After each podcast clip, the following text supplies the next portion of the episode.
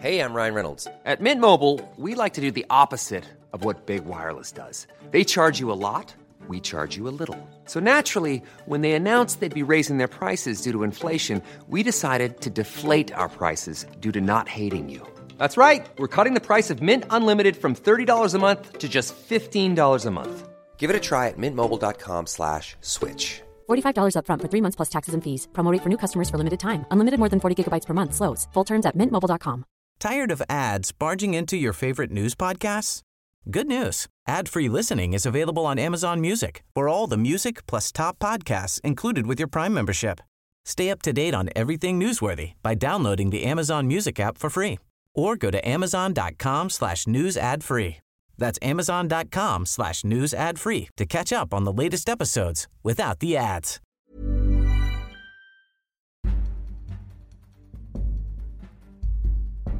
Hallo und herzlich willkommen zu einer neuen Episode von Mord und Totschlag.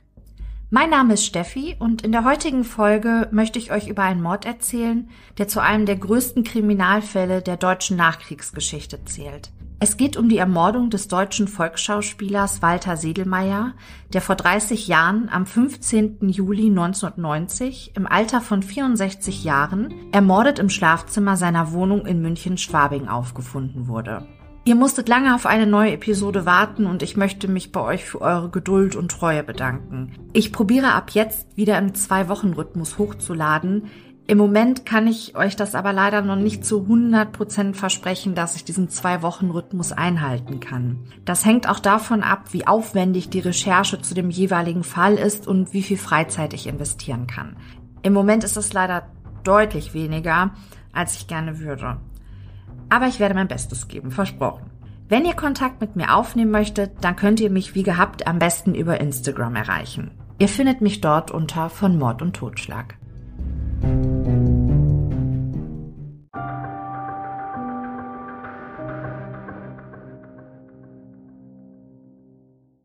Null acht neun zwei sieben zwei fünf sechs drei acht. Diese Nummer hatte er schon oft gewählt und an diesem Tag sogar unzählige Male. Am Abend des 15. Juli 1990 machte sich Werner, der Privatsekretär von Walter Sedelmeier, auf den Weg zur Wohnung seines Arbeitgebers in die Elisabethstraße in München Stadtteil Schwabing. Den ganzen Tag hatte er vergeblich versucht, den beliebten Volksschauspieler Sedelmeier telefonisch zu erreichen. Letztmalig hatte er mit ihm am Samstag gegen 15 Uhr telefoniert. Für den heutigen Sonntag war ein erneutes Telefonat vereinbart. Seit 13 Uhr hatte Werner immer wieder probiert, Sedelmeier ans Telefon zu bekommen. Trotz des vereinbarten Telefonzeichens, einmal anrufen, klingeln lassen und dann nochmal anrufen, hatte Werners Arbeitgeber nicht abgenommen. Um 20 Uhr entschied Werner sich dann, zur Wohnung von Sedelmeier zu fahren, um nachzuschauen, warum seine Anrufe nicht entgegengenommen wurden. 74 Kilometer musste Werner zurücklegen, bevor er in München-Schwabing ankam. Werner hielt sich zu dieser Zeit mit seiner Frau und seinem Kind in einem prächtigen Landhaus in Murnau auf, das Walter Sedelmeier gekauft hatte und in das er bald einziehen wollte. Werner und seine Familie sollten dort ebenfalls wohnen und sich um Sedelmeier kümmern. Gegen 21.15 Uhr kam Werner in der Elisabethstraße an. Walter Sedelmeier gehörte hier ein gelb gestrichenes, mehrstöckiges Haus im Jugendstil mit Mansardendach, Erkerbalkongruppen und Atelieraufbauten. Seit Herbst 1987 wohnte er hier, nachdem ihm eine Tante das Haus vererbt hatte. Vorher hatte er jahrzehntelang gemeinsam mit seiner Mutter Maria in einem Einfamilienhaus in Feldmoching gelebt. Von außen konnte Werner erkennen, dass Licht im Wohnzimmer brannte. Schnellen Schrittes machte er sich auf den Weg in den zweiten Stock. Hier bewohnte Sedelmeier auf der rechten Seite eine 170 Quadratmeter große Wohnung mit sieben Zimmern, in denen Antiquitäten im Wert von geschätzt 200.000 D-Mark untergebracht waren. Der Schlüssel steckte von innen senkrecht im Schloss der massiven Eichentür, so dass Werner die Wohnungstür nicht mit einem Zweitschlüssel aufschließen konnte. Kurzerhand entschied er sich, die Glasfüllung in der Wohnungstür zu zerstören. Er lief herunter in den Keller, holte einen Schraubenzieher, begab sich zu seinem Auto und schnappte sich ein Wagenkreuz, mit dem er die Scheibe des Sichtfensters durchbrach. So gelang es ihm, mit Hilfe des Schraubenziehers den Längsriegel des Fensters zu öffnen, um dann die Türklinke herunterdrücken zu können, so dass er ins Innere der Wohnung gelangte. Was würde ihn erwarten? Sedelmeier war bereits 64 Jahre alt und starker Raucher. Zwei bis drei Schachteln Lord Extra hatte sein Arbeitgeber jeden Tag weggepafft. Er hatte häufiger schon über Herzschmerzen geklagt und bereits einen Schlaganfall erlitten. Langsam öffnete Werner die Wohnungstür. Sie war nur ins Schloss gezogen worden. Beide Alarmschlösser waren ausgeschaltet. Ungewöhnlich. Mit weichen Knien betrat Werner die Wohnung. Er rief mehrfach nach Herrn Sedelmeier, bekam aber keine Reaktion. Sein erster Gang führte ihn in das Wohnzimmer von Walter Sedelmeier. Obwohl dort Licht brannte, war hier von seinem Arbeitgeber keine Spur. Werner beschloss als nächstes ins Schlafzimmer zu gehen. Langsam drehte er sich um und verließ das Wohnzimmer. Es war so still in der Wohnung, dass es fast in den Ohren wehtat. Der Weg zum Schlafzimmer kam ihm wie eine halbe Ewigkeit vor. Als Werner einen Blick in das Schlafzimmer werfen konnte, gefror ihm das Blut in den Adern. Auf dem großen Bett lag bäuchlings der beliebte Volksschauspieler, sein Arbeitgeber Walter Sedelmeier. Augenscheinlich tot.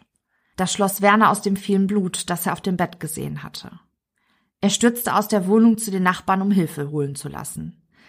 Allerdings, so die spätere Mutmaßung, saß der Schock nicht so tief, als dass er nicht geistesgegenwärtig ein handgeschriebenes Testament verschwinden ließ, in dem Wolfgang als Alleinerbe von Walter Sedelmeiers Besitztümern hervorging. Dazu später mehr.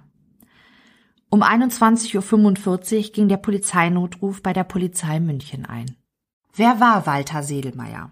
Walter Sedelmeier wurde am 6. Januar 1926 als einziges Kind des Tabakhändlers Richard und der Hausfrau Maria in München geboren. Sedelmeier wechselte aufgrund schlechter Noten mehrmals die Schule, bevor er am Schwabinger Gisela Gymnasium im Jahre 1945 ein sogenanntes Notabitur machte. Ziel des Notabiturs war es, dass die Schüler eine erleichterte Reifeprüfung gegenüber den normalen Bedingungen bzw. Voraussetzungen ablegten, damit sie alsbald zum Kriegsdienst eingezogen werden konnten. So kam es, dass Walter Sedelmeier kurz vor Ende des Zweiten Weltkriegs als Flakhelfer eingezogen wurde. Flakhelfer waren Jugendliche, die in den letzten Jahren des Zweiten Weltkrieges im Deutschen Reich bei der Luftwaffe und der Kriegsmarine bei der Abwehr von feindlichen Luftangriffen eingesetzt wurden. Nach seiner Rückkehr aus dem Krieg spielte Sedelmeier an verschiedenen Münchnern Theatern. Hier spielte er eher unbedeutende Charakterrollen und wirkte in Heimatfilmen mit. Sedelmeier sagte später, in einem bayerischen Heimatfilm mussten vorkommen ein dicker Pfarrer, seine Köchin, Bürgermeister, Jäger und Bauern ein bisschen rückständig, weil das angeblich komisch sein soll. Ein Großbauer oder der Wirt hatte oft einen Burm, der besonders deppert war, den durfte ich einige Male darstellen. Die Frauen alle ratschen und auch nicht ganz hell auf der Platte. Die jungen Raufen lieben tanzen und jodeln und Kammerfenstern. Aber der depperte Bur ist sogar zum Fenstern zu blöd und fällt von der Leiter oder der Vater erwischt ihn. Ich durfte in fünf Filmen von der Leiter fallen, in den Misthaufen. Viermal hat mich der Vater erwischt und gewatscht und einmal bin ich so tief gestürzt, dass ich gestorben bin. Das war meine Lieblingsrolle. Ich weiß nicht, ob euch allen der Begriff Fenstern geläufig ist. Mir war er völlig unbekannt. Daher eine kurze Erklärung. Als Fenstern, Fensterln hat man historisch vor allem im süddeutschen Raum bezeichnet, wenn ein Mann nachts mit einer Leiter zum Fenster seiner Geliebten hochkletterte. Sind wir wieder ein Stück schlauer geworden. 1971 wurde Walter Sedelmeier für eine knappe Woche in Untersuchungshaft genommen. Er hatte auf dem Dachboden in dem Haus, das er ja gemeinsam mit seiner Mutter in Feldmoching bewohnte, wahrscheinlich unwissend, die im Januar 1971 aus der Schlosskapelle Blutenburg gestohlene Blutenburger Madonna verwahrt.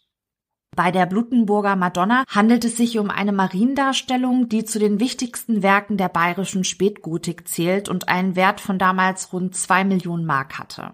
Letztlich konnte ihm aber nichts nachgewiesen werden. Es mussten aber zwei Jahre vergehen, bis der Schauspieler rehabilitiert wurde. Und ein bitterer Nachgeschmack blieb dennoch. Dieser Vorfall machte Walter Sedelmeier schlagartig bekannt und diese Bekanntheit wiederum hat ihm dann später auch zu größeren Rollen verholfen. Bis 1973 spielte Sedelmeier einige Minirollen in verschiedenen Fernsehserien. Dann kam der große Wendepunkt in seiner Karriere. Sein künstlerischer Durchbruch gelang ihm im Alter von 46 Jahren, als er den Hofkoch von König Ludwig II. im Film Theodor Hirneis oder wie man ehemaliger Hofkoch wird spielte. Hierfür bekam er den Bundesfilmpreis und den Adolf Grimme Preis. Walter Siedelmeier spielte von 1976 bis 1988 unter anderem an der Seite von Uschi Glas den Oberwachtmeister Franz Schöninger in der Fernsehserie Polizeiinspektion 1. Hier wurde dann auch der Grantler, ein Mensch mit einer mürrischen Grundstimmung geboren. Walter Siedelmeier sagte dazu, bayerische Schauspieler gab es genug, damals schon. Aber einer hat gefehlt, der schwierige Bayer. Den hab ich allmählich zum Grantler gemacht. Der bayerische Grantler ist anders als der Wiener Grantler. Der bayerische ist der Pessimist. Und die Figur hat mir nach drei Jahren gehört und im vierten Jahr wurden bereits Rollen geschrieben für diesen Grantler. Ab März 1982 betätigte sich Walter Sedelmeier zudem als Politikerkritiker beim bayerisch traditionellen Starkbieranstich auf dem Münchner Nockherberg. Er hatte eine wöchentliche Radiosendung beim Bayerischen Rundfunk und drehte Reisedokumentationen. Außerdem war er der Werbeträger für die Paulaner Brauerei. Das passte auch ganz gut. Schließlich war er so etwas wie ein Vorzeigebayer. Zumindest nach außen hin, aber auch da kommen wir später nochmal zu. Siedelmeier war im Laufe der Jahre durch Film- und Werbeeinnahmen, Erbschaften, An- und Verkauf von Antiquitäten und Kunstgegenständen sowie durch Immobilienhandel zu einem mehrfachen Millionär geworden. 1990 soll er rund 18 Millionen Mark angehäuft haben.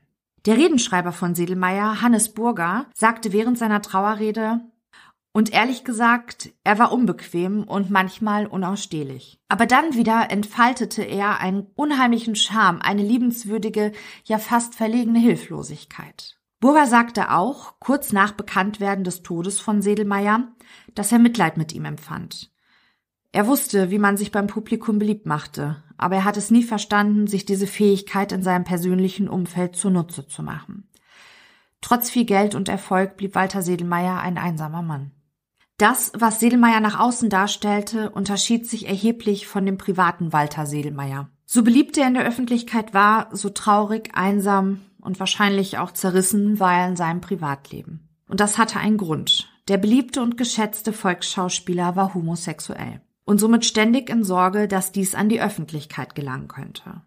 Dann wäre sein Ruf als Vorzeigebayer und seine Schauspielkarriere dahin gewesen, und das lag nicht nur an der Mentalität im erzkatholischen Bayern. Paragraph 175 StGB besagte, dass homosexuelle Handlungen strafbar waren und verfolgt wurden. Das muss man sich mal überlegen. Erst 1994 wurde der Paragraph 175 StGB gänzlich aufgehoben.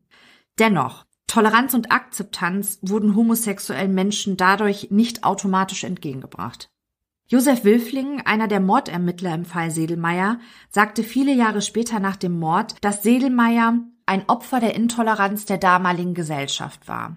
Er sei ein einsamer Mensch gewesen, der zu einem Doppelleben gezwungen wurde. Sedelmeier hat ein relativ isoliertes Leben geführt. Die Wochenenden hat er meist allein verbracht, private Einladungen schlug er in der Regel aus. Besuch empfing er auch nur selten und wenn, dann handelte es sich um seinen Ziehsohn und Assistenten Wolfgang, seinen Privatsekretär Werner. Mit ihm teilte er sich in seiner Schwabinger Wohnung auch ein Büro, in dem sie sich gegenüber saßen, oder um Bekannte aus der Fernseh- und Verlagsbranche, wobei es sich hierbei ausschließlich um geschäftliche Treffen gehandelt haben soll. Er nahm nicht am öffentlichen Leben teil, ging nicht ins Kino oder Theater, besuchte keine Museen oder Ausstellungen und nur selten sah man ihn in Wirtshäusern. Sedelmeier schien aber mit seinem zurückgezogenen Leben zufrieden zu sein. Zumindest wird dies später gegenüber den Mordermittlern ausgesagt werden. Er genoss es, an den Wochenenden mal nichts tun zu müssen und Zeit zu haben, sich seinen Antiquitäten und klassischer Musik widmen zu können. Er hatte unter der Woche genug zu tun und eine Menge Menschen um sich, wenn mal wieder eine neue Fernsehproduktion anstand.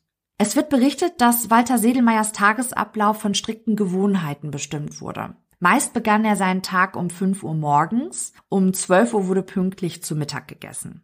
Im Anschluss hielt Seelmeier einen Mittagsschlaf. Nachmittags soll er immer Tee getrunken haben. Am Abend aß er zwei Brötchen und um 22 Uhr ging er dann zu Bett. Um 22.15 Uhr trafen drei Polizeibeamte am Tatort ein. Eine Notärztin sowie zwei Rettungssanitäter hielten sich zu der Zeit in der Wohnung auf. Die Beamten betraten das Schlafzimmer und stellten nach kurzer Zeit fest, dass der Fundort auch der Tatort zu sein schien. Auf der linken Bettseite lag bäuchlings Walter Sedelmeier, bekleidet mit einem weißen Jogginganzug. Die Bettdecken waren zerwühlt, es schien ein Kampf stattgefunden zu haben. Seine Hände wurden mit Paketband hinter dem Rücken gefesselt. Die Fußgelenke waren ebenfalls mit Paketband aneinander fixiert. Das Klebeband war jedoch mittlerweile durchschnitten worden. Die Polizisten erkannten massive Verletzungen am Hinterkopf. Links neben Sedelmeiers Kopf lag ein weißer, blutbefleckter Bademantel.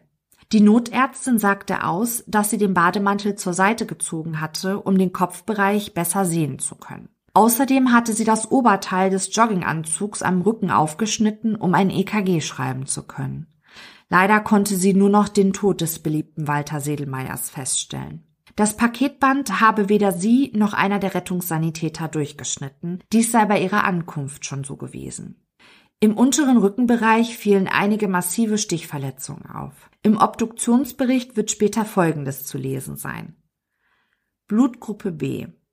Rhesus positiv, HIV negativ. Auch wenn die Boulevardpresse später anderes behaupten wird, Walter Sedelmeier war nicht HIV-positiv. Gesicht, Brust, Bauch und Arme sind blutverkrustet. An den Wangen und der Nase zeigen sich Abschürfungen. Offenbar Spuren von Schlägen.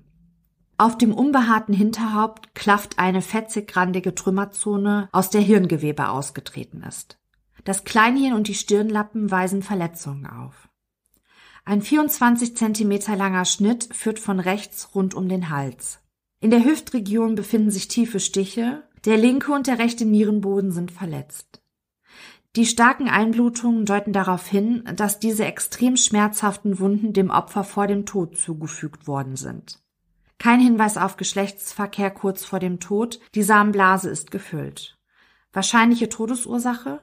Zentrale Lähmung bei ausgedehnten Hirngewebszertrümmerungen und Hirnquetschungen nach Einwirkung stumpfer oder halbstumpfer Gewalt im Hinterkopfbereich. Zusammenfassend kann man also sagen, Walter Sedelmeier wurde eine lange Schnittwunde am Hals sowie Einstiche in die Niere beigebracht, um ihn zu foltern. Anschließend wurde ihm die hintere Schädeldecke mit einem ein Kilogramm schweren Hammer zertrümmert.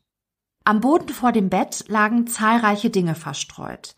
Papiere, die aus dem Safe im Ankleidezimmer entnommen wurden, ein leeres Uhrenetui, ein kleines Täschchen, ein Schlüsselbund und einer der Tatwaffen, ein Küchenmesser mit einer Klingenlänge von 19,5 Zentimetern und einer Klingenbreite von 3 Zentimetern. Vor dem Bett standen Hausschuhe. Unter dem Bett wurde die zweite Tatwaffe, der 1000 Gramm schwere Hammer mit Blutanhaftung sowie eine Lederpeitsche gefunden. Links neben dem Doppelbett stand ein Nachttischchen. Auf diesem befand sich eine Dose Gleitcreme und ein Stofftaschentuch. Unter diesem Stofftaschentuch befanden sich vier unbenutzte Kondome in ihrer Originalverpackung. Auf einer Herrenkommode gegenüber dem Bett stand ein kleines Silberschälchen, in der jemand zwei Zigaretten der Marke HB ausgedrückt hatte. Wir erinnern uns, Walter Siedelmeier rauchte ausschließlich Lord Extra. Außerdem sagte die Haushälterin von Sedelmeier aus, dass er einen Anfall bekommen hätte, hätte jemand dieses Schälchen als Aschenbecher benutzt. Es diente rein zur Zierde. Werner ging gemeinsam mit den Beamten durch die Wohnung und teilte ihnen mit, wenn ihm etwas auffiel. Zum Beispiel brannte im Wohnzimmer eine Standleuchte, die Sedelmeier immer anmachte, wenn er Fernsehen guckte. Der Fernseher war im Standby-Modus. Auf dem Couchtisch stand eine halbleere Kaffeetasse. Walter hätte die Tasse niemals so stehen lassen. Er war pedantisch und übergenau, sagte Werner. Der Bücherregalschrank wies mehrere Werkzeugaufbruchspuren auf.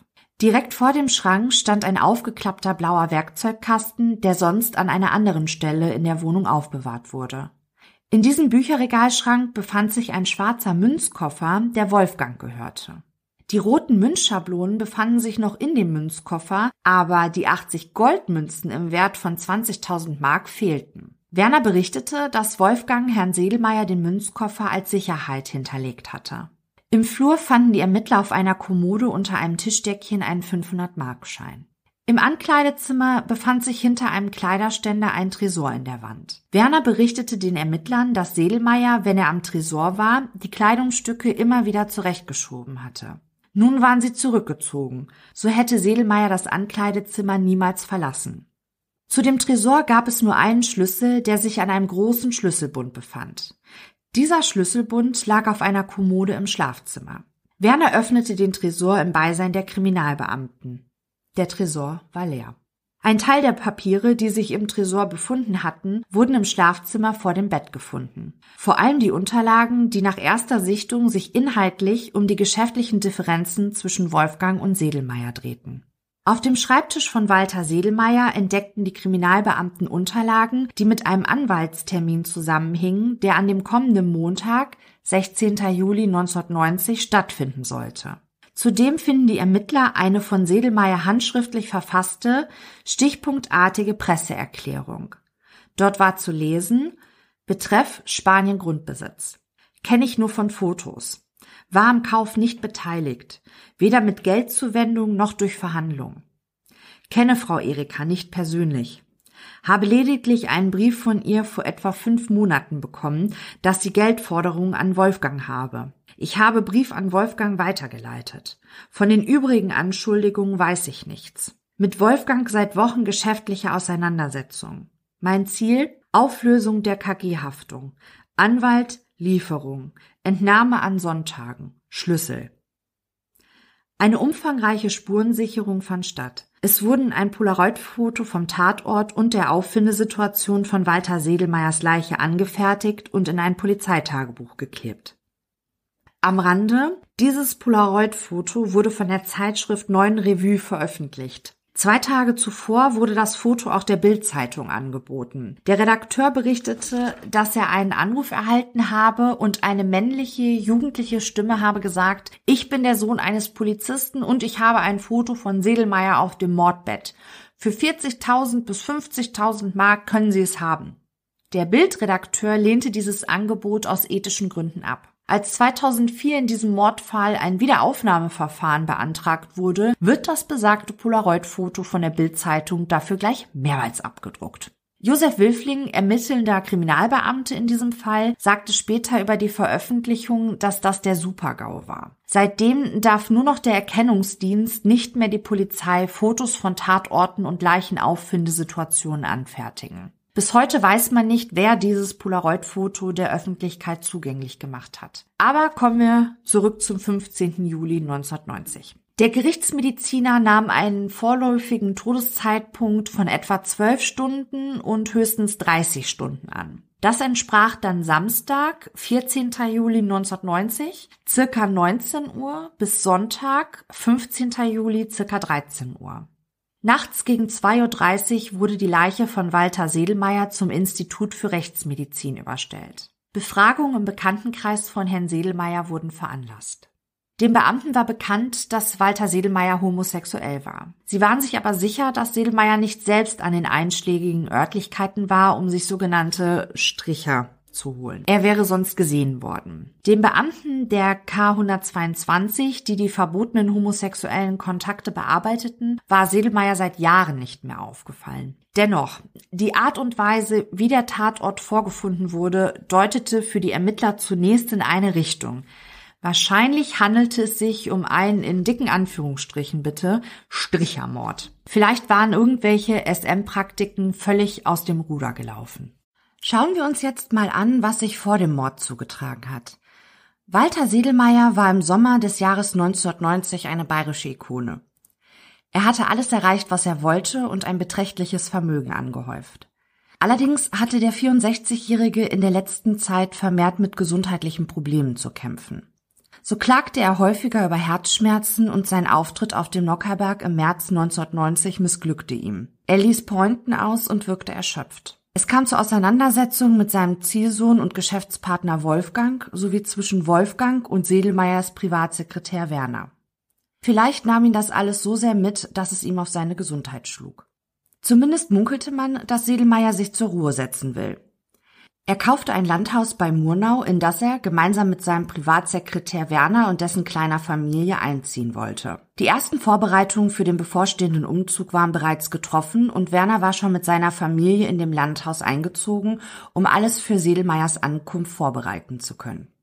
Werner wurde 1962 in Saarbrücken geboren. Er soll sich seit seiner Jugend mit Männerbekanntschaften sein Geld verdient haben.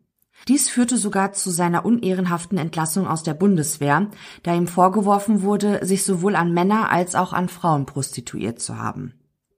1984 wurde er in einen Mordfall verwickelt, bei dem ein Callboy getötet wurde, allerdings spielte er hier nur eine Nebenrolle. Nach dieser Geschichte arbeitete er als Taxifahrer und bei einem Immobilienmakler, wo er auch erstmalig Walter Sedelmeier traf. Mittlerweile war Werner wegen Körperverletzung vorbestraft. In den Jahren 1987, 1988 warb Sedelmeier Werner ab und stellte ihn als seinen Chauffeur und Privatsekretär, der sich auch um seine Immobiliengeschäfte kümmern sollte, ein. Sedelmeier war von Werner angetan, anders als sein Bekanntenkreis. Er wirkte auf die meisten arrogant und aufdringlich.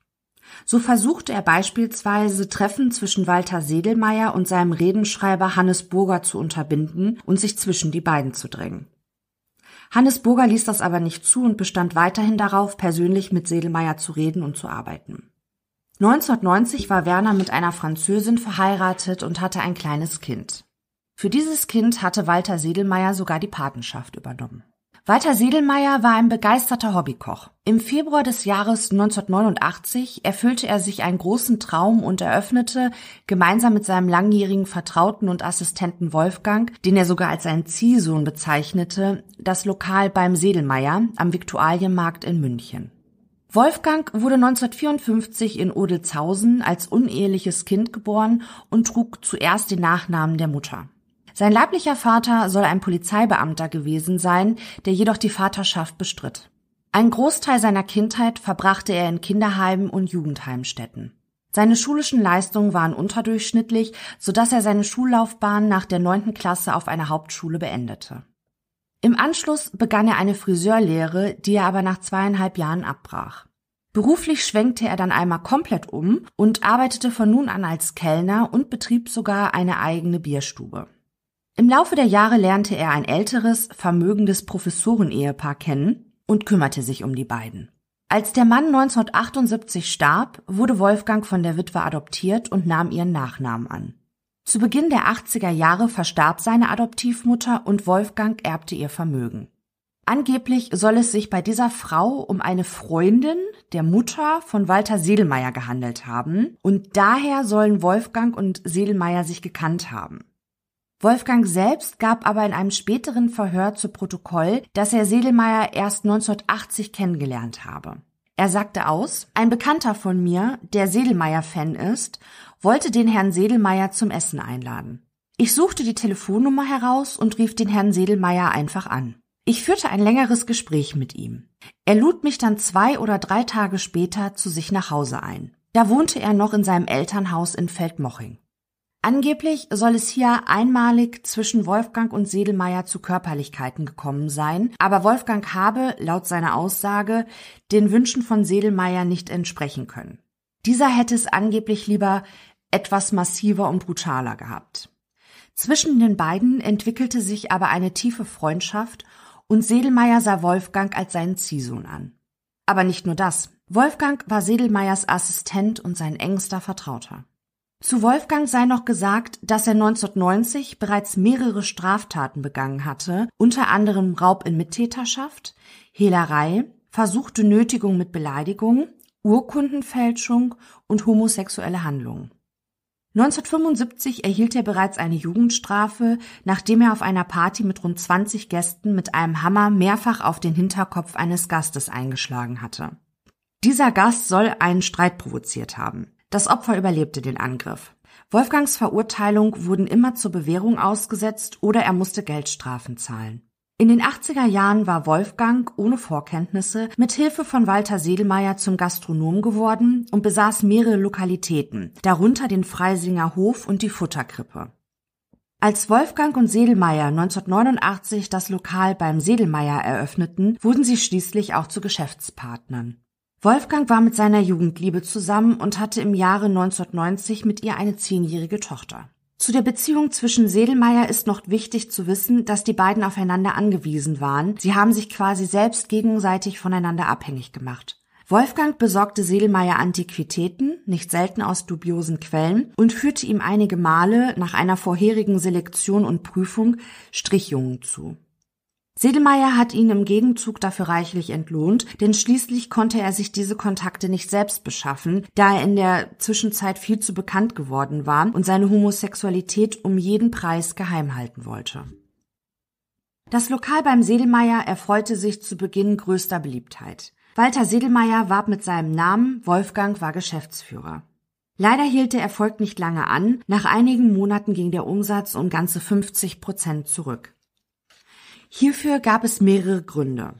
Zum einen war das Preisniveau für die gebotene Qualität zu hoch, zum anderen sei Sedelmeier nicht so oft im Lokal gewesen, wie es sich die Gäste gewünscht hätten. Sedelmeier sagte dazu, das ist doch kein Kabarett, dann hätte ich gleich ein Theater aufmachen können. Und ich möchte nicht als feste Knochenbeilage gelten. Eine Angestellte berichtete, dass Walter Sedelmeier seine Ansprüche an das Lokal immer höher und höher schraubte. Der Geschäftsführer Nick sagte dazu, Nick war der zweite Geschäftsführer, Wolfgang der erste.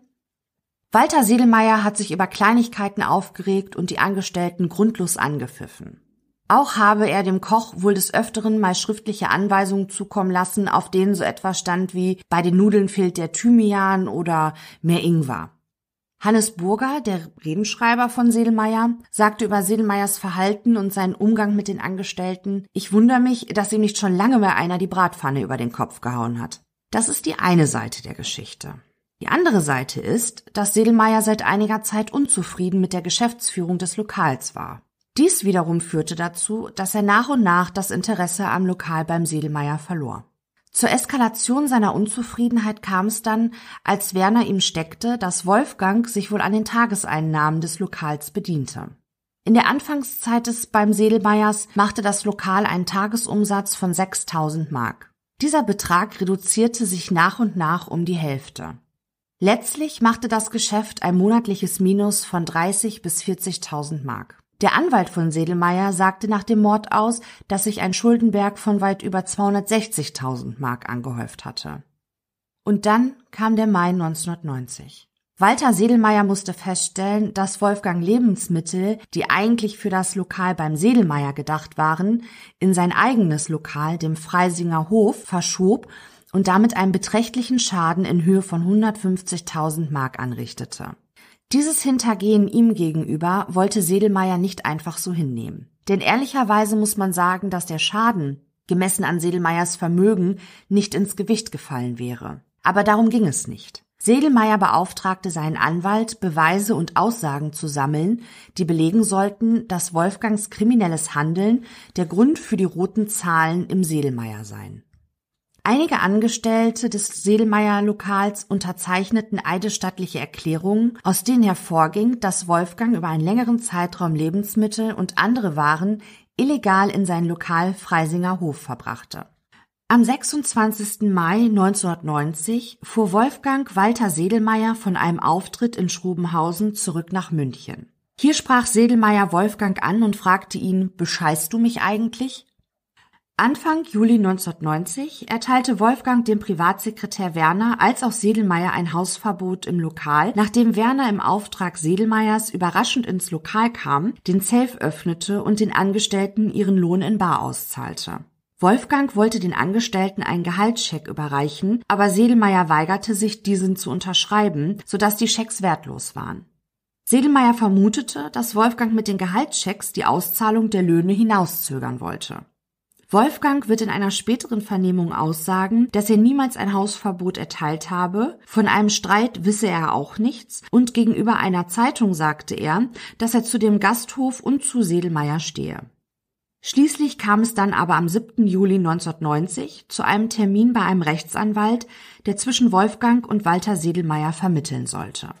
Ergebnis dieses Termins war, dass in gegenseitigem Einvernehmen sich jeder einen eigenen Anwalt nahm und dass die Kommanditgesellschaft kurz KG, also die geschäftliche Partnerschaft, aufgelöst werden sollte. Zwei Tage nach der Ermordung von Walter Sedelmeier gab der ehemalige Hausmeister der Gaststätte beim Sedelmeier bei der Polizei zu Protokoll, dass es seit Mitte Juni 1990 Ärger zwischen Wolfgang und Sedelmeier gegeben habe. Weil Wolfgang die Angestellten in der letzten Zeit nicht pünktlich bezahlt habe und der Umsatz um 50 Prozent zurückgegangen war. Das habe vor allem daran gelegen, dass die Küche nicht mehr das war, was sie zu Anfang war weil die Speisekarte, die Sedelmeier gemeinsam mit dem Küchenchef erstellt wurde, von Wolfgang einfach umgeschmissen wurde. Am 12. Juli 1990 habe der Hausmeister eine schriftliche Kündigung von Wolfgang bekommen. Andere Angestellte hätten ihre Kündigung bereits einen Tag zuvor erhalten. Seinen Chef Sedelmeier hatte er zuletzt lebend am Freitag, den 13. Juli 1990 gesehen. Er habe mit ihm gemeinsam in seiner Wohnung in der Elisabethstraße zu Mittag gegessen und im Anschluss mit dem Privatsekretär Werner einige Möbelstücke verladen, um diese in das Landhaus nach Murnau zu bringen. Gegen 12.30 Uhr seien sie losgefahren. Ein Nebenschauplatz, so sagte später eine Zeugin aus, eröffnete Wolfgang ungefähr einen Monat vor der Ermordung von Sedelmeier. Er wollte ein Buch über ihn schreiben mit dem Titel Walter Sedelmeier Bilanz eines Doppellebens. Wolfgang sagte, dass er Sedelmeier damit an seiner empfindlichsten Stelle treffen wollte, seiner Homosexualität. Würde das einer breiten Öffentlichkeit bekannt, dann wäre er seine Fans und seinen guten Ruf los. Tatsächlich fanden die Ermittler später während einer Hausdurchsuchung bei Wolfgang ein Buchmanuskript mit einer Länge von 32 Seiten. Dies war unter Mitwirkung einer Journalistin der Zeitschrift Die Aktuelle entstanden. Wolfgang kannte diese Journalistin schon vor der Ermordung von Sedelmeier durch Besuche in dem Lokal beim Sedelmeier. Wolfgang hatte diktiert und seine Sekretärin Doris hatte auf dem Computer mitgetippt. Allerdings enthielt das Manuskript noch keine brisanten Informationen. Es ging zunächst um Wolfgang und seinen Werdegang sowie um Sedelmeiers Kindheit. Und es fanden sich dort widersprüchliche Angaben zum Tattag. Die Ermittler stuften das Manuskript als ein Fantasiegebilde ein, das mit Vorsicht zu genießen sei. Im September 1990 sagte diese Journalistin gegenüber den Ermittlern aus, dem Mord würde ich dem Wolfgang nie zutrauen. Mir gegenüber beteuerte er immer, dass es gerade absurd sei, dass man ihn für den Mörder hält. Er habe durch das Ableben des Walter Sedelmeiers nur Nachteile. Zu diesem Zeitpunkt wusste man noch nicht, dass Wolfgang sehr wohl Vorteile durch den Tod von Sedelmeier hatte. Aber dazu kommen wir später nochmal. Auch gegenüber dem Geschäftsführer vom beim Sedelmeier äußerte Wolfgang sich negativ. Er habe gedroht, Sedelmeier fertig machen zu wollen. Würde er, Wolfgang, das Maul aufmachen, dann wäre Sedelmeier erledigt. Er forderte von Sedelmeier drei Millionen Mark und er sei bereit, dafür zu kämpfen. Der Geschäftsführer Nick sagte aus, wenn er, Sedelmeier, ihm nicht die drei Millionen gebe, dann würde er, Wolfgang, ihm Schwierigkeiten machen. Er deutete an, dass er wegen der homosexuellen Veranlagung des Seelmeiers die Presse informieren würde. Ein Bekannter war bei diesem Gespräch dabei. Wolfgang sagte weiter, dass er auspacken würde, da er dem Sedelmeier Stricher zugeführt hat. Er war damals wohl schon bei einem Anwalt. Wolfgang war stinksauer auf den Sedelmeier. Er sagte mir acht Tage vorher, dass er für den Sedelmeier immer den Hofhund gespielt hätte, der bellen musste, wenn Sedelmeier das wollte. Das Verhältnis zwischen Wolfgang und Sedelmeier war unwiederbringlich zerrüttet. Es kam zu einem vollständigen Bruch zwischen den beiden Männern. Kurz darauf erhielten sowohl Sedelmeier als auch seine Angestellten Drohanrufe.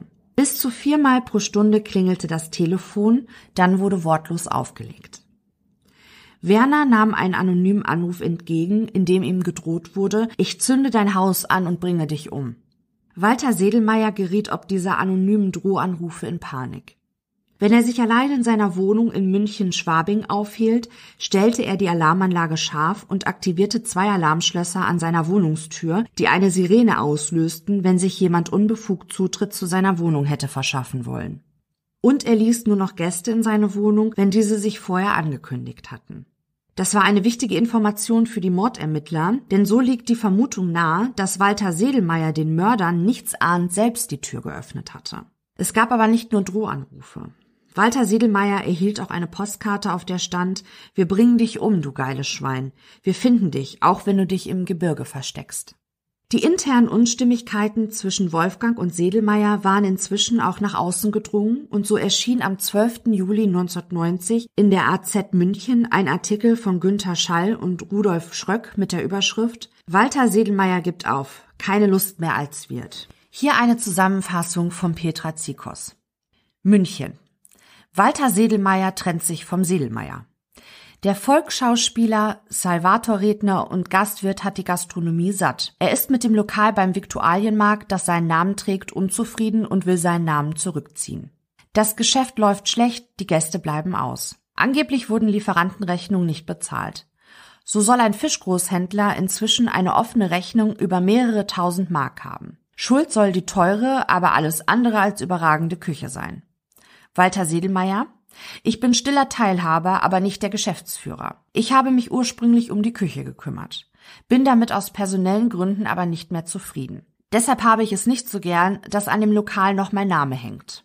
Der beliebte Darsteller hatte sich bereits vor fünf Jahren aus der aktiven Schauspielerei zurückgezogen. Aber ich wollte nicht nur im Fernsehsessel hocken, sondern nebenher etwas tun. Also wurde Hobbykoch Walter Sedelmeier im Februar 1989 Gastronom. Der gestandene Münchner hatte große Pläne mit dem in der Westenriederstraße am Viktualienmarkt gelegenen Lokal. Aus dem früheren Fischerwirt, der den Namen beim Sedelmeier erhielt, sollte ein erstklassiges Münchner Lokal werden. Doch seine hohen Erwartungen blieben ein Wunschtraum. Sedelmeier, ich bin ein Perfektionist, aber jetzt muss ich meinen Kopf hinhalten. Für Dinge, mit denen ich nicht einverstanden bin. Deshalb wird es Veränderungen geben. Leicht möglich, dass es eine Schlammschlacht wird. Die Brauerei lehnte gestern jede Stellungnahme ab. Mit der Begründung, Herr Sedelmeier ist unser Kunde. Dieser Zeitungsartikel soll aber schnell in den Hintergrund rücken, nachdem am 14. Juli 1990 die Münchner Abendzeitung in ihrer Wochenendausgabe einen Artikel über Wolfgang brachte. Allerdings erschien die Zeitung und somit der Artikel bereits am Freitagabend, dem 13. Juli. In dem Buch von Petra Zikos findet sich ein Aktenvermerk der Mordermittler vom 16. Juli, in dem der Text des Zeitungsartikels, der später nur noch der Spanienartikel genannt wird, wiedergegeben wird. Sedelmeier Wirt hat Rentnerin betrogen und ausgebeutet. Es geht um Grundstücksverkauf und Wohnrecht in Spanien. Das TV-bekannte Granteln des Volksschauspielers und noch Gastronomen Walter Sedelmeier dürfte sich in den nächsten Tagen noch steigern. Seinem Wirtspartner beim Sedelmeier Wolfgang steht ein Ermittlungsverfahren ins Haus. Er hat eine Rentnerin um ihr Grundstück gebracht und sie vier Jahre lang ausgebeutet, wettert Rechtsanwalt Lutz. Meine Mandantin lebt heute von Sozialhilfe. Ein Strafantrag ist gestellt. Für den Fernsehstar Sedelmeier gar nicht lustig. Die Sache spielt nämlich auf der 230 Quadratmeter großen Finca in Südspanien, zu der der Mime einen Scheck über 100.000 Mark beigesteuert hat. Spanien zum Lebensabend. Das war der Traum der Münchner Geschäftsfrau Erika. Vor vier Jahren war es soweit. Für 300.000 Mark verkaufte sie ihren Betrieb, um mit ihrem Lebensgefährten in den sonnigen Süden zu ziehen. Schon beim Kofferpacken lernte sie auf einer Go-Kart-Bahn Wolfgang kennen. Ein Freund von Herrn Sedelmeier. Er machte einen guten Eindruck auf mich. Wolfgang hatte auch gleich einen guten Rat für die Spanien-Aussteigerin. Herr Sedelmeier und ich haben ein Grundstück in Spanien gekauft, auf dem wir eine Feriensiedlung bauen wollen. Da kannst du auf Lebenszeit wohnen und bekommst noch 500 Mark im Monat als Verwalterin. Zuvor aber sollte Erika noch 75.000 Mark für ein 10.000 Quadratmeter großes Hanggrundstück bei Straubing bekommen, das sie am 1. September 1986 an Wolfgang verkauft hatte, um Steuerschulden zu tilgen. Bis auf 8.000 Mark hat meine Mandantin keinen Pfennig dafür gesehen, sagt Anwalt Lutz. Auch nie die zugesagten 500 Mark für ihre Arbeit in Spanien. Das ist ein glatter Betrug. Ehe Erika nach Spanien zog, wurde sie außerdem noch ihren BMW los. Das war ein von Wolfgang fingierter Unfall. Zusammenstoß mit einem Porsche am 20. Juli 86. Die 14.000 Mark Schaden sind mir nie ersetzt worden. Dass die Ex-Unternehmerin trotz der schlechten Vorzeichen nach Spanien ging, erklärt sie heute so. Das lag an Herrn Sedelmeier, den Wolfgang gelegentlich zu Besuch mitbrachte. Ich dachte, wenn ein so prominenter und seriöser Schauspieler an dem Spanien-Projekt beteiligt ist, dann kann nichts schiefgehen. Das ging aber schief die ehemalige Geschäftsfrau. Immer wenn ich mein Geld forderte, drohte Wolfgang, mir die Kniescheiben zu zerschmettern oder ein Rollkommando ins Haus zu schicken. Heute lebt Erika von 160 Mark Witwenrente und 260 Mark Sozialhilfe zusammen mit ihrem Lebensgefährten bei Alicante in einem kleinen Häuschen. Das klingt zwar schön, aber mit unserer Rente könnten wir in Deutschland gar nicht mehr auskommen. Rund 100.000 Mark will die Rentnerin jetzt vom Sedelmeierwirt Wolfgang zurückhaben. Vorausgesetzt, die Polizei kommt ihr nicht zuvor. Soll eine Münchner Hehlerbande umfangreiches Diebesgut, Baumaschinen und Elektroanlagen auf den spanischen Landbesitz von Wolfgang geliefert haben. Walter Siedelmeier war so empört über diesen Zeitungsartikel, dass er noch am gleichen Abend der Erscheinung gegen 21 Uhr in der Redaktion anrief und mit dem Reporter Rudolf Schröck sprach. Schröck berichtete später, dass Sedelmeier durch den Artikel sozusagen die Augen geöffnet wurden, was Wolfgang wirklich für ein Kerl sei. Er sei menschlich enttäuscht gewesen über das, was da passiert war. Schröck fragte Sedelmeier, wie er denn nun gedenkt, darauf zu reagieren. Sedelmeier antwortete, also Montag, da könnt's sicher sein, da bin ich beim Anwalt. Ich bin schließlich nicht irgendwer, ich bin der Sedelmeier. Sedelmeier plante konkret, Wolfgang als Geschäftsführer zu entlassen und ihn aus dem Geschäft zu klagen. Es sei für ihn rufschädigend, wenn sein Name in Verbindung mit kriminellen Aktivitäten gebracht würde. Mordermittler Josef Wilfling erzählte, dass Sedelmeier Wolfgang an diesem Abend ebenfalls anrief und ihm verkündete, dass er am Montag beim Anwalt sei. Zu diesem Zeitpunkt wird es keine 24 Stunden mehr bis zur Folter und Ermordung des Walter Sedelmeiers dauern. Am Samstag, den 14. Juli, Walter Sedelmeiers Todestag, rief Sedelmeier gegen 8 Uhr am Morgen den zweiten Geschäftsführer Nick an und bat ihn, das Lokal heute geschlossen zu lassen. Sedelmeier hatte Angst, dass nach der Erscheinung des Spanien-Artikels die Gaststättenscheiben eingeschlagen werden könnten. Nick riet Sedelmeier zu einer Aussprache mit Wolfgang. Am Mittag hätten Sedelmeier und Wolfgang dann miteinander telefoniert und Wolfgang sagte Nick am Abend, dass das Eis nun gebrochen sei. Am Montag würde Wolfgang sich mit Sedelmeier und den Anwälten zusammensetzen, um den Streit beizulegen und sich einvernehmlich von dem Lokal trennen. In der Nacht von Freitag zu Samstag habe auch Nick zu Hause einen Drohanruf bekommen. Der anonyme Anrufer drohte, ihr kriegt schon noch eure Abrechnung. Eine langjährige Freundin von Sedelmeier, Maria, berichtete, dass sie am Samstagvormittag Sedelmeier angerufen habe, weil sie am Abend zuvor den Spanien-Artikel gelesen hatte.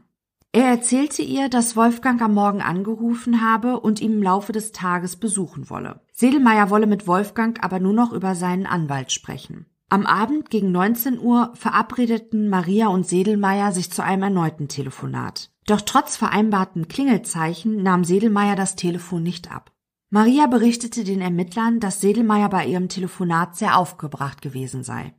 Betty, Kellnerin im beim Sedelmeier und zwei ihrer Arbeitskollegen standen an diesem Samstagvormittag vor verschlossenen Türen des Lokals. Betty rief daraufhin Herrn Sedelmeier an. Dieser habe sie und ihre Kollegen zu einer Krisensitzung in seine Wohnung bestellt. Gegen 11 Uhr kamen die drei in der Wohnung in der Elisabethstraße an und wurden von Sedelmeier in einem hellen Jogginganzug empfangen. Sedelmeiers Westheiland Terrier Moritz verbrachte das Wochenende wie üblich bei Sedelmeiers Hausmeister Juri, der im selben Haus wohnte. Sedelmeier wirkte auf seine Angestellten sehr nervös und auch ängstlich, rauchte eine Lord extra nach der anderen, wobei er Mühe hatte, sich die Zigaretten anzuzünden. Er zeigte ihn auch den Spanien-Artikel und äußerte, dass er Wolfgang sehr wohl zutraue, dass er so etwas gemacht habe. Sedelmeier habe sich nicht mal getraut, nach unten zu gehen, um seine Post zu holen. Er schickte einen seiner Angestellten, den Süßspeisenkoch. Als dieser zurückkam, sah Sedelmeier die Post hastig durch und meinte dann halb im Scherz, a Bomben hat keiner geschickt. Im Oktober 1990 wird der Süßspeisenkoch gegenüber den Ermittlern angeben, dass er ab sofort nicht mehr aussagen wird. Er habe schlichtweg Angst vor Wolfgang. Vor allem, wenn er vor Gericht aussagen müsse. Wolfgang sei gefährlich, das habe er ja schon bewiesen. Es sei doch klar, wie die Sache am 14. Juli 1990 gelaufen ist. Er habe schon von mehreren Leuten gehört, dass Wolfgang ihn suchen lasse. Vielleicht hatte Wolfgang ihn ja gesehen, als er mit den anderen Angestellten am 14. Juli bei Sedelmeier in der Wohnung war. Schließlich habe er ja die Post geholt, vielleicht wurde er da von Wolfgang beobachtet. Es hatte auch an der Tür geklingelt, aber als Sedelmeier auf den Summer drückte, kam niemand rauf. Vielleicht hatte Wolfgang sich im Hausflur versteckt. Und dann hat er ihn gesehen, wie er die Post holte, und vielleicht denkt Wolfgang, er habe ihn ebenfalls gesehen und lässt ihn deshalb suchen. Er wisse, dass Wolfgang zu allem fähig sei, und Waffen gebe es ja auch. Die Angestellten bekamen mit, dass Sedelmeier sich während des Gesprächs eine leichte Gurkensuppe zubereitete. Das war ungewöhnlich, eigentlich bevorzugte der Schauspieler eher deftige Gerichte. Sie deuteten dies so, dass ihm die seelische Anspannung auf dem Magen geschlagen war. Während der Krisensitzung klingelte auch einmal das Telefon. Am Apparat war Wolfgang. Aber Sedelmeier legte direkt wieder auf. Aufgebracht sagte er, er würde kein Wort mehr mit Wolfgang reden, er solle diese Angelegenheit selbst in Ordnung bringen. Sedelmeier versicherte seinen Angestellten zum Ende der Unterredung, dass sie sich um ihre Gehälter keine Sorgen machen müssen. Als Sedelmeier seine Angestellten gegen 12.25 Uhr verabschiedete, sagte er noch, Ihr seid heute die Letzten. Nach euch lasse ich keinen mehr rein. Seelmeier blieb an seiner Wohnungstür stehen, während seine Angestellten die Treppe hinuntergingen und winkte ihnen zum Abschied zu. Sedelmeiers Angestellten waren die letzten Menschen, die ihn, abgesehen von seinen Mördern, lebend sahen. Es konnte rekonstruiert werden, dass Sedelmeier an dem Samstagnachmittag noch mit mindestens zwei Personen telefonischen Kontakt hatte. Mit seinem Privatsekretär Werner, der sich ja in dem Landhaus in Murnau aufhielt, und mit dem Chefkoch des beim Sedelmeiers, der sich aus Angst vor Wolfgang nach Österreich abgesetzt hatte. In dem Telefonat mit Werner gegen 15 Uhr ging es um den Spanien-Artikel. Auch Werner berichtete Sedelmeier, dass Wolfgang vorbeikommen wolle, er das aber nicht möchte und auf seinen Anwalt verwiesen habe. Zwischen 15.30 Uhr und 15.45 Uhr führte Sedelmeier ein Gespräch mit dem Chefkoch. Auch ihm sagte er, dass er heute niemanden mehr in die Wohnung lassen wolle.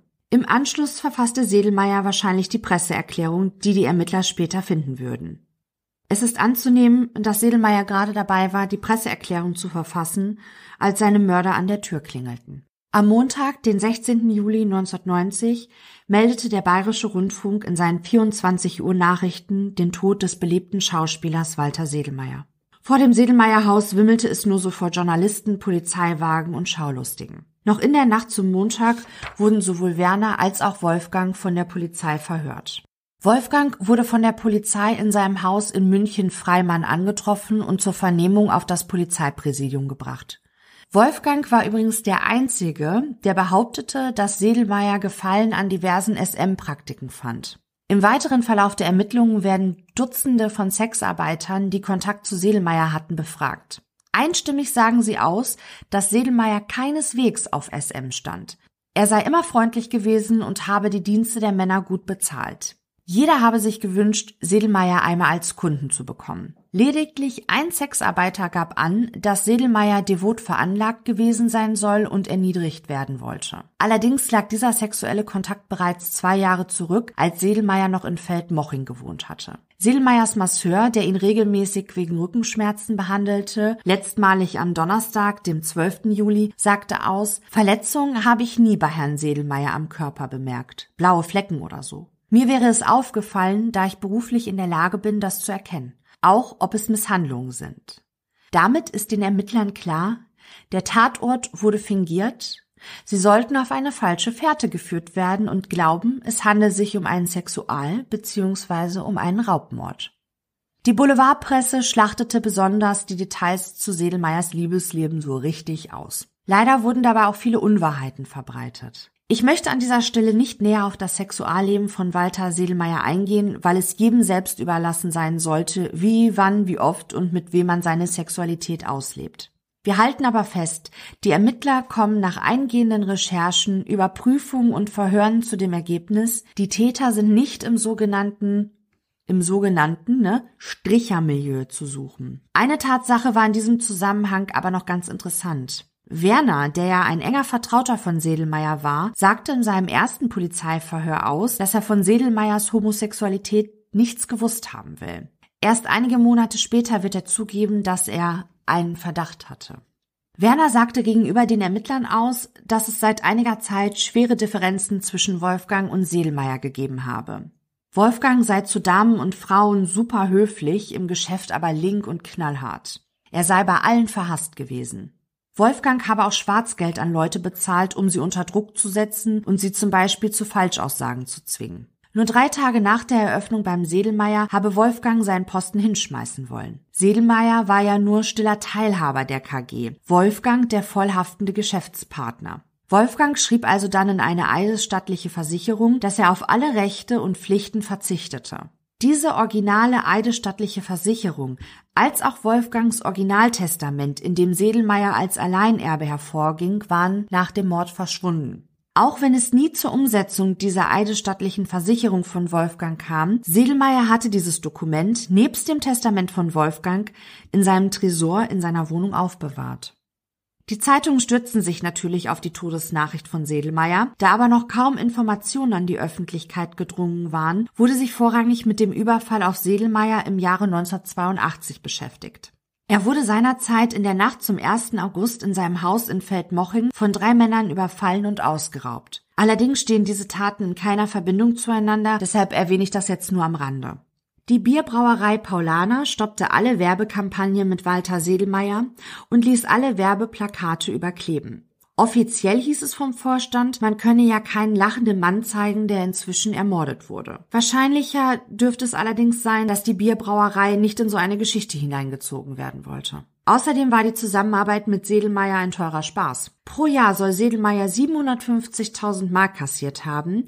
Die Bierbrauerei dürfte also froh gewesen sein, dass die Zusammenarbeit nach zwölf Jahren nun beendet war. Zumindest wurde dies gemunkelt. Nur vier Tage nach dem Mord wurden die Tatwerkzeuge in den Tageszeitungen veröffentlicht. Das Messer stammte, so hatte man bereits herausgefunden, aus Sedelmeyers Küche. Aber wo kam der Hammer her? Und viel wichtiger, wem gehörte er? Walter Sedelmeyers nächsten Verwandten und seine potenziellen Erben waren Tante Paula, zu diesem Zeitpunkt 88 Jahre alt, und sein Onkel Friedrich, zu diesem Zeitpunkt 89 Jahre alt. Letztmalig habe Tante Paula ihren Neffen vor vier Monaten gesehen, als sie im Lokal beim Sedelmeier zum Essen war. Das Verhältnis zwischen den beiden soll nicht das beste gewesen sein. Rechtsanwalt Hans K. wurde vom Münchner Nachlassgericht zum Nachlasspfleger erklärt. Am Freitag, dem 20. Juli 1990, wurde der Privatsekretär Werner von den Mordermittlern 16 Stunden lang verhört, bis zum Morgen des nächsten Tages.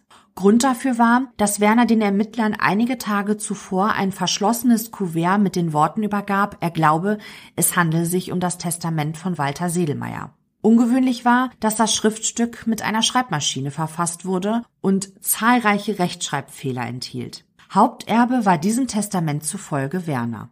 Zudem wurde ihm ein Wohnrecht in dem Landhaus in Murnau für 99 Jahre zugestanden, bei einer Miete von nur 650 Mark. Den Mordermittlern war schnell klar, dass es sich bei diesem Testament um eine Fälschung handeln musste. Sedelmeier wusste, dass ein Testament handschriftlich verfasst werden musste. Das hatte er in einer Radiosendung schon einmal gesagt. Außerdem war Sedelmeier sehr pedantisch. Niemals hätte er so viele Rechtschreibfehler gemacht. Später stellte sich heraus, dass Werner das Testament in der Nacht, nachdem er Sedelmeiers Leiche gefunden hatte, auf einer Schreibmaschine verfasste, die sich bereits in dem Landhaus in Murnau befunden hatte. Damit rückte er bei den Ermittlern als Tatverdächtiger an erste Stelle. Er gab schlussendlich auch zu, das Testament gefälscht zu haben. Sedelmeier hätte ihn schon als Alleinerben gewollt, aber er sei nicht mehr dazu gekommen, sein Testament dementsprechend abzuändern. Am 1. Oktober 1990 wurde Werner wegen dem Verdacht der Fälschung von zwei Beamten der Sonderkommission Mordfall Sedelmeier festgenommen, da Fluchtgefahr bestünde. Nachdem im August 1990 eine Großrazzia in dem Haus und den Geschäftsräumen von Wolfgang stattgefunden hatte, dürften an diesem 1. Oktober die Champagnerkorken geknallt haben. Zu dieser Großrazzia sagte der Pressesprecher der Polizei, Anlass war unter anderem ein entstandener Tatverdacht für ein Vermögensdelikt zum Nachteil von Walter Sedelmeier. Damit war die Verschiebung von den Waren gemeint. Und darüber hinaus auch Verdachtsmomente einer Beteiligung an der Tötung des Herrn Sedelmeier. Allerdings schienen sich diese Verdachtsmomente nicht zu erhärten, denn Wolfgang blieb auf freiem Fuß und es wurde ihm sogar gestattet, ein paar Tage Urlaub im Ausland zu machen. Um Ermittler und Presse zu narren, sagte Wolfgang, er würde Urlaub auf Teneriffa machen. In Wahrheit flog er aber in die Türkei. Werner wurde am 4. März 1991 gegen eine Kaution von 40.000 Mark aus der Urhaft entlassen, nachdem er endlich gestanden hatte, das Testament und den Mietvertrag gefälscht zu haben. Das schöne und sorglose Leben, das er sich für sich und seine Familie erträumt hatte, endete mit einer Bewährungsstrafe wegen Urkundenfälschung.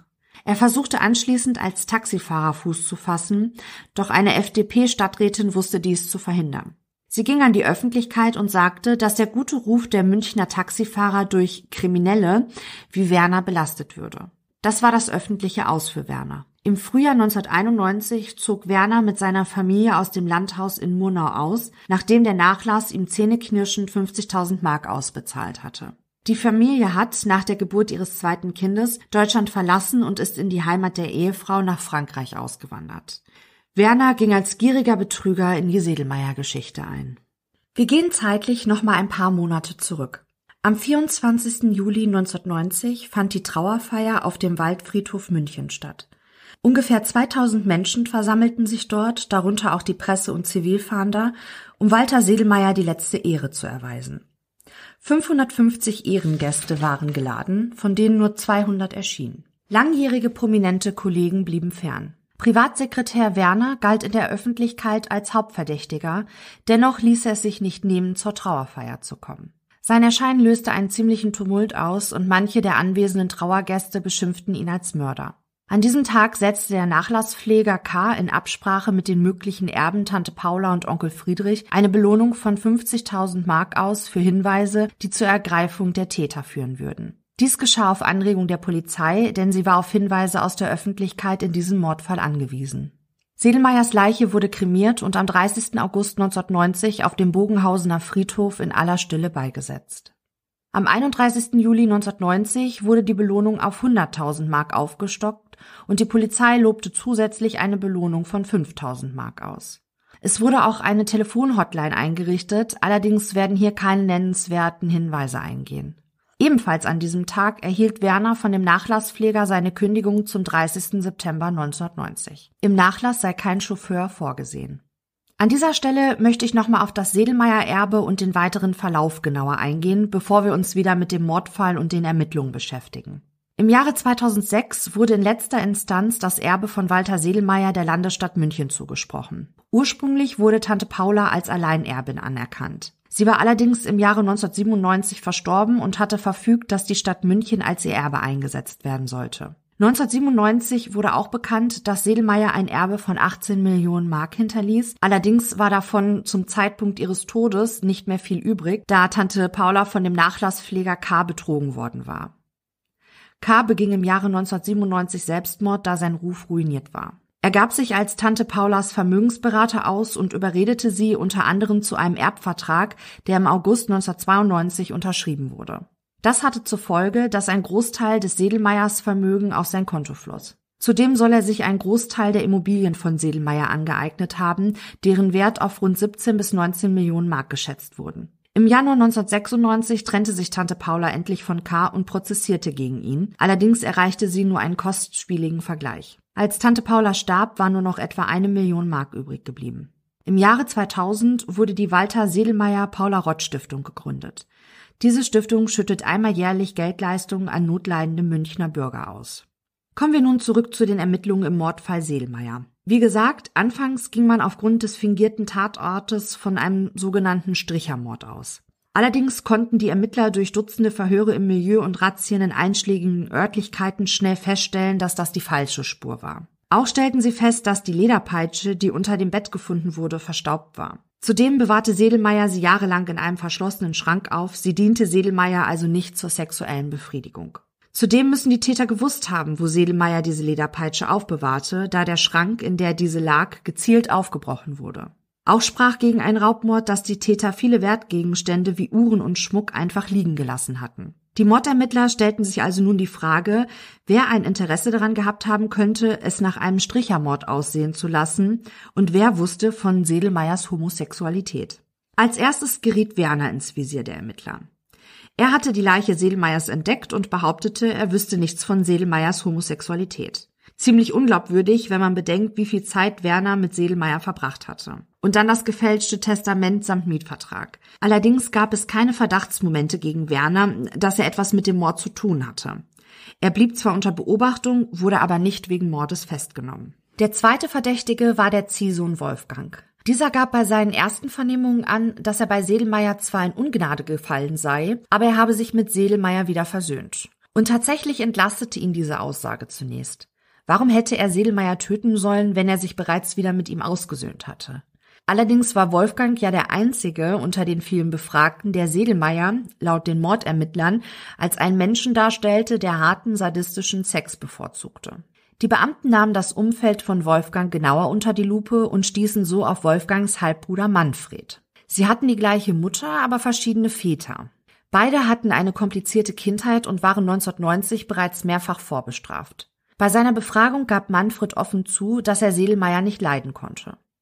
Er könne auch nicht verstehen, warum Wolfgang sich zu Sedelmeier so hingezogen gefühlt hatte. Die Ermittler wussten zu der Zeit, als sie Manfred befragten, dass er sich zum Tatzeitpunkt nicht in seiner Wohnung aufgehalten hatte. Er wirkte nervös und unsicher. Schließlich rastete er während der Vernehmung aus, als Mordermittler Josef Wilfling ihn in die Ecke trieb, weil er instinktiv spürte, dass Manfred etwas mit der Tat zu tun hatte.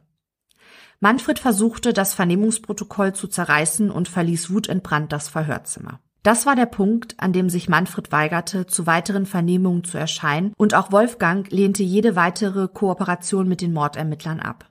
Und dann entschlossen sich die Mordermittler etwas zu tun, was erstmalig in der Geschichte der Bundesrepublik war. Sie setzten V-Männer auf Wolfgang und Manfred an. Diese wurden in das Umfeld der beiden Halbbrüder eingeschleust. Während die V-Männer die beiden Brüder ausspionierten, traf bei den Mordermittlern das Ergebnis der Sachverständigen beim LKA für Faserspuren ein. Sowohl am Tathammer als auch an der Lederpeitsche befanden sich rot strukturierte Fasern, die auch an der Kleidung, die Wolfgang und Manfred am Tattag trugen, sichergestellt werden konnten. Es galt nun zu klären, ob die beiden Halbbrüder für den tatzeitrelevanten Zeitraum ein Alibi hatten. Wolfgang und Manfred sagten aus, dass sie an dem Tattag im Freisinger Hof waren, da dort eine Hochzeit stattgefunden hatte. Allerdings tauchte eine VHS-Kassette auf, auf der die Ereignisse der Hochzeit festgehalten wurden. Es handelte sich hierbei um ein Amateurvideo, auf dem Datum und Uhrzeit im Bild angezeigt wurden. Und dieser Film war der Beweis, dass die Halbbrüder die Hochzeitsgesellschaft früher verlassen hatten, als sie gegenüber den Mordermittlern angegeben hatten. Gegen 17.30 Uhr sah man, dass Wolfgang sich bei der Braut entschuldigte, da er einen dringenden Termin zu erledigen hatte. Die Mordermittler stellten bald fest, dass die kürzeste Strecke vom Freisinger Hof bis in die Elisabethstraße 7,6 Kilometer betrug und je nach Verkehrslage in 15 bis 20 Minuten zurückgelegt werden konnte. Und somit hatten Wolfgang und Werner kein Alibi mehr für die Tatzeit. Zudem machten die Schwester von Manfred, Halbschwester von Wolfgang, die Lebensgefährtin von Wolfgang als auch seine Sekretärin ständig widersprüchliche Aussagen. Den Ermittlern war klar, dass sie Wolfgang zu decken versuchten. Und Wolfgang schien ihnen zu sagen, was sie gegenüber den Ermittlern auszusagen hatten und was nicht. Ende Juni 1991 war den Ermittlern eines klar. Von 17.30 Uhr bis 19 Uhr hielt Wolfgang sich nicht im Freisinger Hof auf. Mittlerweile wurden alle Spuren am Tatort sichergestellt und so konnten die Mordermittler den Tathergang rekonstruieren und sie waren sich jetzt auch sicher, dass es mindestens zwei Täter gewesen sein müssen. Die Ermittler rekonstruierten den Tatablauf wie folgt. Sedelmeier muss seine Mörder gekannt haben, denn entweder öffnete er ihnen die Wohnungstür oder aber sie verschafften sich mit einem Schlüssel Zugang zu der Wohnung. Schlüssel zu der Wohnung von Sedelmeier hatten nur Werner und Wolfgang, wobei Wolfgang später bei Gericht angeben wird, dass er seinen Schlüssel vor der Ermordung an Sedelmeier zurückgegeben hatte.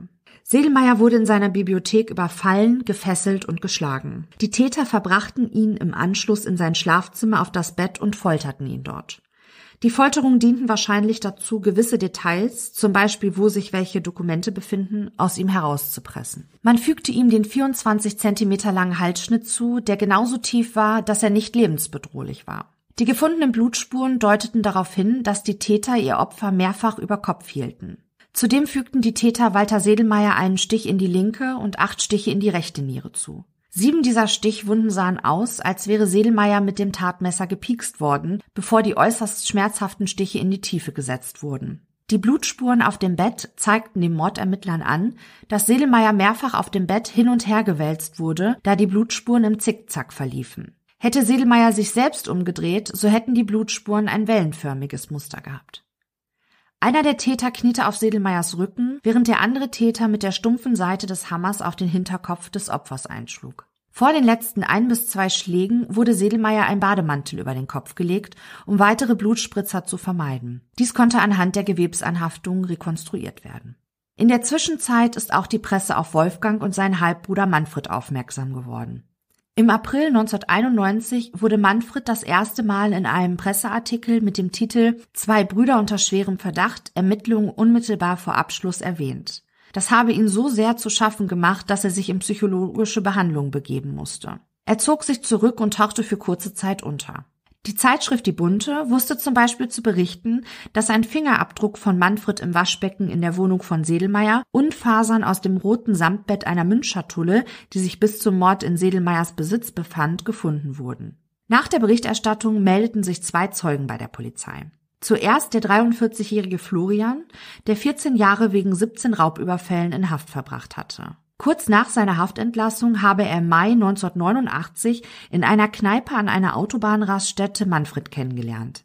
Die beiden Männer hätten sich unterhalten und im Laufe des Gesprächs habe Manfred Florian gefragt, ob er Walter Sedelmeier in seiner Wohnung erschießen könne. Manfred habe ihm 100.000 Mark geboten. Sedelmeier würde ihre Geschäfte stören und müsste weg. Es sei aber kein Risiko, Sedelmeier würde zwischen 12 und 14 Uhr immer einen Mittagsschlaf halten, somit würde Sedelmeier Florian keinen Ärger machen. Außerdem würde Manfred Florian den Wohnungsschlüssel zur Sedelmeier Wohnung überlassen. Als er die ersten Fotos von Manfred in der Zeitung gesehen habe, hätte er sich wieder an diese Begebenheit erinnert. Wie glaubwürdig diese Aussage ist, kann ich leider nicht beurteilen, ich denke aber, dass man sie mit Vorsicht genießen muss. Genauso wie die Aussage des zweiten Zeugen, der sich bereits kurz nach der Ermordung im Juli 1990 bei der Polizei meldete und dann ein Interview der Presse über eine Begebenheit gab, die sich Anfang 1989 zugetragen haben soll. Ich fuhr mit Wolfgang im Auto. Auf der Fahrt regte sich Wolfgang sehr über die Launen von Herrn Sedelmeier auf und sagte, zurzeit spinnt der Sedelmeier sowieso. Wenn der mit mir so weitermacht, dann hau ich ihm den Schädel ein. Die Wohnung von Walter Sedelmeier wurde neun Monate lang von der Polizei gesperrt und immer wieder nach Spuren abgesucht, übrigens spurentechnisch einer der aufwendigsten Kriminalfälle. Hierbei wurde unter anderem ein circa fünf Markstück großer getrockneter Blutfleck sowie zwei blonde Haare gefunden. Der getrocknete Blutfleck konnte zweifelsfrei Wolfgang zugeordnet werden, die Haare stammten von Manfred. Zudem konnte die Spurensicherung kleine rote Flockfasern an der Peitsche und dem Tatmesser sicherstellen, die aus dem aufgebrochenen Münzkoffer stammten. Genau die gleichen Flockfasern wurden an der Bekleidung, die Wolfgang und Manfred am Tattag trugen, gefunden. Einer der V-Männer gab zudem zu Protokoll, als das in der Zeitung stand, dass man vom Halbbruder Fingerabdrücke im Sedelmeierbad am Waschbecken gefunden hätte, sagte er zu mir nach langem Grübeln, das gibt es nicht, dass Fingerabdrücke da dran sind, höchstens am Glas, als er uns was zu trinken angeboten hat, als wir den Fernseher gebracht haben. Das mit dem Fernseher kam so nachgeschoben in diesem Satz, als Erklärung. Die Antwort auf die Frage, wann sie welchen Fernseher zu Sedelmeier gebracht haben wollen, blieben die beiden Halbbrüder schuldig. Am 12. Juli 1991 hatten die Mordermittler genug Indizien gesammelt. 354 Tage nach der grausamen Ermordung des Schauspielers fuhren um 7.03 Uhr vier Zivilautos nach Freimann und hielten vor der Backsteinvilla von Wolfgang. Gegen 7.05 Uhr sprangen zehn Kripo-Beamte unter der Leitung von Josef Wilfling, der die Spur Nummer 9, also die Überprüfung von Wolfgang zugeteilt bekommen hatte, aus ihren Autos und überraschten Wolfgang, der dem Beamten schlaftrunken die Tür öffnete. Nachdem die Beamten ihm seinen Haftbefehl ausgehändigt hatten, wurde Wolfgang ins Polizeipräsidium gebracht. Zeitgleich wurden an 14 verschiedenen Orten in München Hausdurchsuchungen vorgenommen, denn der vermutete zweite Täter Manfred war untergetaucht.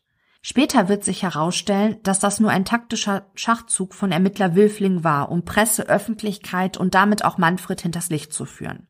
Tatsächlich war immer einer der beiden V-Männer bei Manfred, der diesen mittlerweile sogar als seinen besten Freund bezeichnete.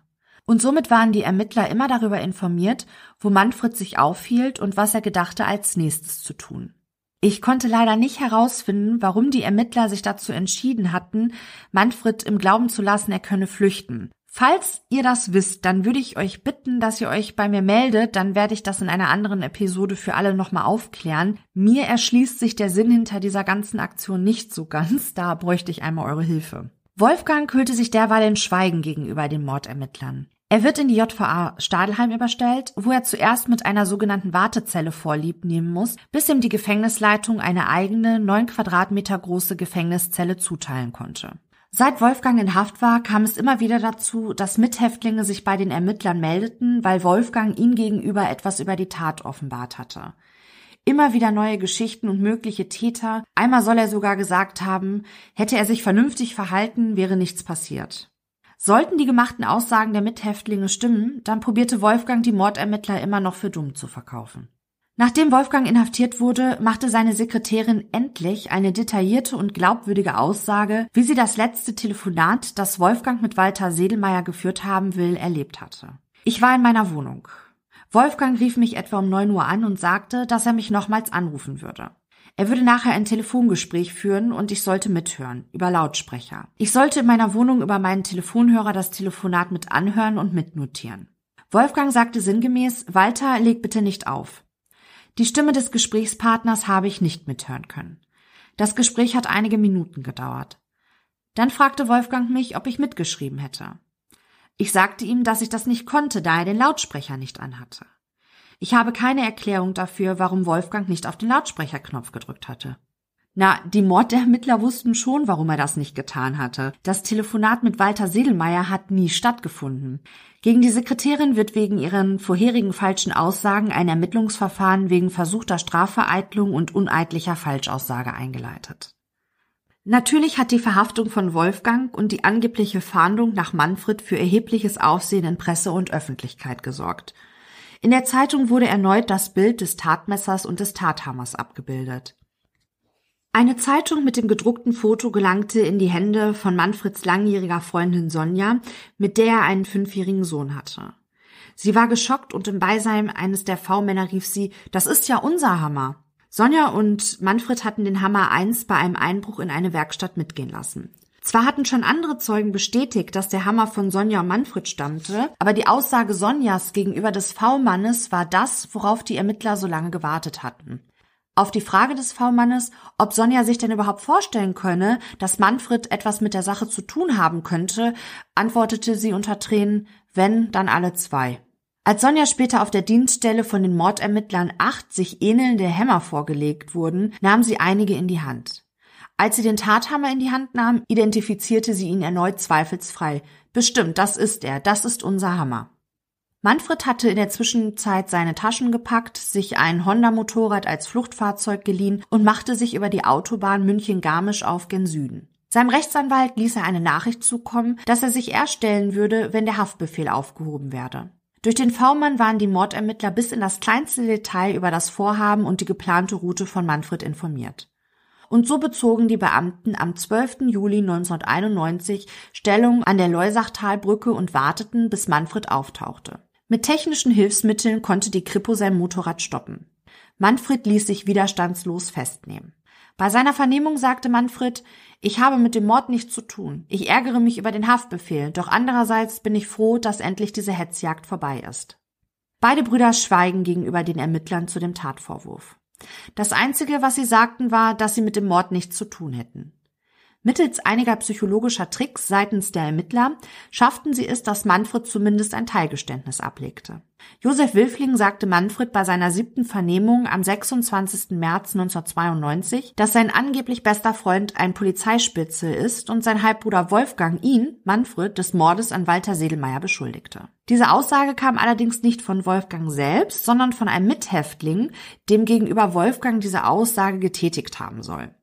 Allerdings war besagter Mithäftling als notorischer Lügner bekannt. Nichtsdestotrotz, um Manfred zu brechen, taugte die Aussage des Mithäftlings auf jeden Fall. Für den psychisch ohnehin angeschlagenen Manfred brach nach dieser Offenbarung eine Welt zusammen.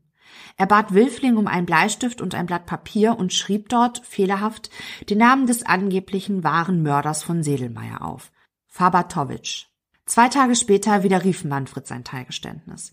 Wilfling ist sich sicher, dass Manfred sich aus dem Tatablauf in seinem Teilgeständnis herausnahm und seine Person gegen eine andere ersetzte.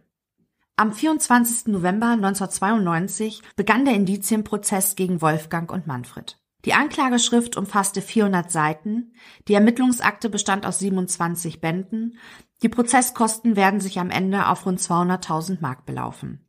127 Zeugen, darunter zwölf Sachverständige, wurden vernommen. Das Gericht kam zu der Erkenntnis, dass Manfred den Schauspieler mit dem ein Kilogramm schweren Hammer tötete. Wolfgang habe das Tatmesser geführt. Zum Motiv sagte Josef Wilfling später, Sedelmeier und sein langjähriger Assistent Wolfgang schlossen einen Pachtvertrag für die Wirtschaft beim Sedelmeier ab. Der war über eine Million wert. Allerdings hatte der Assistent damals eine Verzichtserklärung auf alle Ansprüche unterschrieben für den Fall, dass sie sich wieder trennen. Dieses Papier hatte der Sedelmeier in seinem Tresor. Das musste weg. Uns gegenüber hatte der Assistent dann argumentiert, dass er ohne Sedelmeier pleite sei. Aber das stimmte nicht. Der Vertrag war so aufgesetzt, dass beim Tod einer der beiden Partner lokal samt Pachtvertrag auf den anderen übergehen sollten. Damit wäre er saniert gewesen. Was Sedelmeier und Wolfgang nicht zu wissen schienen, diese eidesstattliche Verzichtserklärung war überhaupt nicht gültig. Und wir dürfen einen zweiten Fakt nicht vergessen, um das Tatmotiv zu verstehen. Wolfgang fungierte als Hehler, hinter dem wiederum weitere Personen standen. Aus den Ermittlungsakten geht hervor, dass Sedelmeier Wolfgang gedroht hatte, ihn und die ganze Bande auffliegen zu lassen. Auch dieser Umstand soll zur Ermordung von Walter Sedelmeier geführt haben. Am 21. Mai 1993 wird das Urteil gegen Wolfgang und Manfred verkündet. Die beiden Halbbrüder werden zu einer lebenslangen Haftstrafe verurteilt. Bei Wolfgang wird die besondere Schwere der Schuld festgestellt. Der Richter begründete das Urteil damit, dass es sich bei der Ermordung von Walter Seelmeier um einen heimtückischen, vorsätzlichen Mord aus Habgier gehandelt hatte. Vor allem Wolfgang traf das Urteil. Hatte er bis dato den Prozess gefasst verfolgt, brach nun alles aus ihm heraus. Wo bleibt hier die Menschenwürde? schrie er. während er mit seinem Aktenkoffer in der Luft herumwirbelte. Das höre ich mir nicht länger an. Schweinerei. Pfui. Das Gericht sollte sich schämen. An den Staatsanwalt gewandt fragte er ihn, fühlen Sie sich jetzt gut? Haben Sie noch ein ruhiges Gewissen? Dann wandte er sich an die hinter ihm stehenden Wachmänner und teilte ihnen mit, ich will hier weg, hier bleibe ich nicht mehr, das ist eine Sauerei. Der Richter ordnete an, dass Wolfgang als auch Manfred von fünf Wachmännern aus dem Gerichtssaal gebracht werden. Das Urteil entsprach den Erwartungen des Staatsanwaltes. Der Verteidiger von Wolfgang sagte gegenüber der Münchner TZ, meine Vorbehalte gegen das Urteil bleiben. Ich war zunächst von der Heftigkeit überrascht, mit der die Angeklagten auf das Urteil reagierten, aber da kam die ganze monatelange Anspannung raus. Der Verteidiger von Manfred äußerte sich auch. Die Reaktion von Manfred und Wolfgang ist verständlich. Ich gehe jetzt zu ihnen, um sie zu trösten. Das Bundesverfassungsgericht wird später das Urteil des Landgerichts München rügen, da das Urteil unfair zustande gekommen sei. Bei dieser Auffassung bezogen sie sich auf den Einsatz der V-Leute. Übrigens, da die V-Leute Manfred und Wolfgang letztlich überführt hatten, bekamen sie die Belohnung, die sich am Ende auf 500.000 Mark belief. Am 1. Juli 1994 stellten die Verteidiger von Wolfgang und Manfred einen Revisionsantrag, der jedoch relativ schnell von dem Bundesgerichtshof in Karlsruhe abgelehnt wurde. Wolfgang bezeichnete das Urteil gegen ihn als Willkür des bayerischen Gerichts, die Anstaltsleitung seien machtbesessene, überzogene und unverantwortliche Sicherheitsorgane. Am 27. März 1996 verlobte sich Wolfgang im Gefängnis mit seiner Jugendliebe Gertrude und heiratete sie im Juli 1999 ebenfalls im Gefängnis. Am 29. September 1997 beantragen Wolfgang und Manfred ein Wiederaufnahmeverfahren. Als Grund wurde unter anderem angeführt, dass es einen nicht identifizierbaren Fingerabdruck am Deckel der Alarmanlage in der Sedelmeier-Wohnung gab. Der Antrag auf ein Wiederaufnahmeverfahren wurde am 10. Juni 1999 abgelehnt. Am 23. August 1999 verfassen Wolfgang und Manfred gemeinsam mit ihren Anwälten eine Verfassungsbeschwerde vor dem Bundesgerichtshof in Karlsruhe. Diese Klageschrift wurde allerdings am 25. März 2000 vom Bundesgerichtshof verworfen. Am 23. Dezember 2003 verfasste Wendler einen Brief an den Richter, der ihn im Jahre 1993 verurteilt hatte. Hier ein Auszug. Mein Blutrichter. Selbstverständlich dürfen auch dieses Jahr meine schriftlichen Gedanken zu ihrem unsäglichen Fehlurteil nicht fehlen, und ich hoffe Jahr für Jahr, vor allem in der besinnlichen Weihnachtszeit, dass sie ihr Gewissen plagt und mahnt. Ihr Förderer zum besagten Elaborat, der Herr Ministraldirektor W., ging vor einigen Tagen in Pension und das heißt, dass die Zungen der Wahrheitsfindung immer lockerer werden. Klar und deutlich ist festgestellt, dass solche unfähigen Richter wie Sie längst erkannt wurden. Doch leider bleiben sie unantastbar. Dennoch sollten Sie bedenken, dass sich die Wahrheit niemals auf Dauer leugnen lässt. Der Tag der Wahrheitsfindung im Fall Sedelmeier wird kommen. Natürlich lässt sie das alles kalt, doch es gibt auch eine höhere Gewalt. Gottes Mühlen malen langsam, malen aber trefflich klein. Ob aus Langmut er sich säumet, bringt mir Schärfe alles ein. Ich kann nur dafür hoffen, dass ihr Gewissen keine Ruhe findet, dass sie endlich ihr schreckliches Fehlurteil, welches aus Gier zum Erfolg erbracht werden musste, eingestehen. Bedenken Sie, es ist niemals zu spät. Machen Sie Ihr Gewissen frei. Ich wünsche Ihnen unruhige Festtage. Ihre Seele möge Sie zu jeder Sekunde plagen. Und ich hoffe bei Gott, dass Ihre Familie, Freunde und Bekannte Ihr wahres Gesicht des Blutrichters erkennen. Sie haben sich dem Erfolg verkauft. Pfui, pfui, pfui. Ihr Blutopfer Wolfgang. Die Ermittler vermerken dazu, dass es schon 1992 Drohanrufe an den Vorsitzenden Richter gegeben hatte und auch Hauptkommissar Wilfling hat sogenannte Schweigeanrufe bekommen. Auf einen der V-Männer war geschossen worden. Solche Briefe wie den, den ich euch gerade vorgelesen habe, hat Wolfgang wohl regelmäßig an den Richter geschrieben und das auch schon seit Jahren immer wieder auch an Weihnachten. Diese Briefe seien immer ehrverletzend, beleidigend und bedrohlich gewesen. Am 6. Oktober 2004 titelte die Bild-Zeitung Neue Beweise aufgetaucht. Seelmeyers Mörder unschuldig? Es gab immer die Vermutung, zumindest in der Presse und in der Öffentlichkeit, dass es einen dritten Täter gegeben haben muss. Auf alles einzugehen ist mir an dieser Stelle leider nicht möglich, weil, weil es einfach auch viel zu verwirrend ist und am Ende wird da keiner mehr durchsteigen. Ja, ich finde den Fall jetzt ehrlich gesagt schon ziemlich kompliziert. Deshalb möchte ich mich jetzt auf einen möglichen dritten Täter beschränken, der für den dritten Antrag auf ein Wiederaufnahmeverfahren eine Rolle spielt. Auch wenn die Bild-Zeitung titelte, dass es neue Beweise gebe, stimmt das nicht so ganz. Denn bereits 1998 konnte ein Fingerabdruck an Walter Sedelmeyers Badezimmertür mit Hilfe des automatischen Fingerabdrucksystems, kurz AFIS, Ralf Z zugeordnet werden. Dieser Fingerabdruck befand sich an der oberen Leiste der Badtürklinke. 2001 ist Hauptkommissar Wilfling mit einem weiteren Ermittler nach Marbella geflogen, um Ralf Z dort zu vernehmen. Dieser hatte sich kurz nach der Ermordung von Sedelmeier dorthin abgesetzt. Ralf Z gab jedoch an, niemals in der Wohnung von Sedelmeier gewesen zu sein. Wobei die Haushälterin von Sedelmeier beteuerte, noch einen Tag vor dem Mord die Wohnung geputzt zu haben, inklusive dieser Tür, wo später der Fingerabdruck von Ralf Z gefunden wurde. Alte Bekannte von Ralf Z vermuteten wohl schon 1990, dass er in den Mord verwickelt sein könnte. Wilfling war von der Aussage nicht überrascht, Ralf Z wolle sich nicht in die Sache mit reinziehen lassen. Und auch der Oberstaatsanwalt äußerte, dass diese Aussage von Ralf Z nicht stimmen dürfte. Gegenüber der Presse bestätigte er, dass sie Gerüchten nachgehen, wonach Ralf Z am Mord beteiligt war. Manfred leitete im September 2004 erneut einen Antrag auf ein Wiederaufnahmeverfahren in die Wege. Er war sich sicher, dass in Kenntnis der nunmehrigen Sachlage Ralf Z wegen Mordes an Herrn Sedelmeier verurteilt worden wäre. Ralf Z wuchs in einem Vorort von Ingolstadt auf und machte eine Ausbildung zum Bankkaufmann. Dann glitt er in die Kriminalität ab.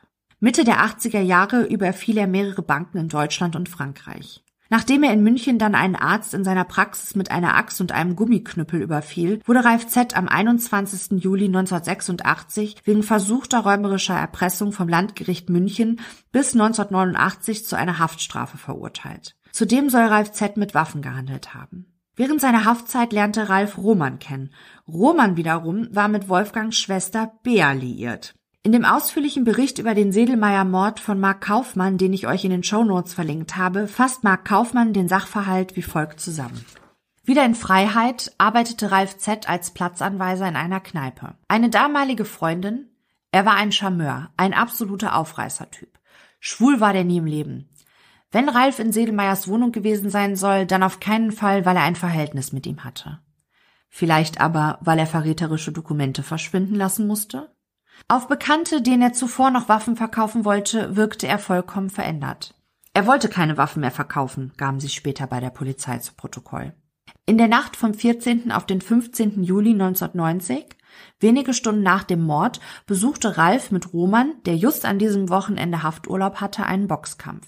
Tags darauf verließ er fluchtartig Deutschland und baute sich in Marbella eine neue Existenz auf. Und Roman wurde, laut Pressebericht, später mit einer Armbanduhr gesehen, die aus dem Besitz Sedelmeier spurlos verschwunden war. Außerdem konnte er für den Zeitraum, in dem Walter Sedelmeier starb, kein Alibi vorweisen.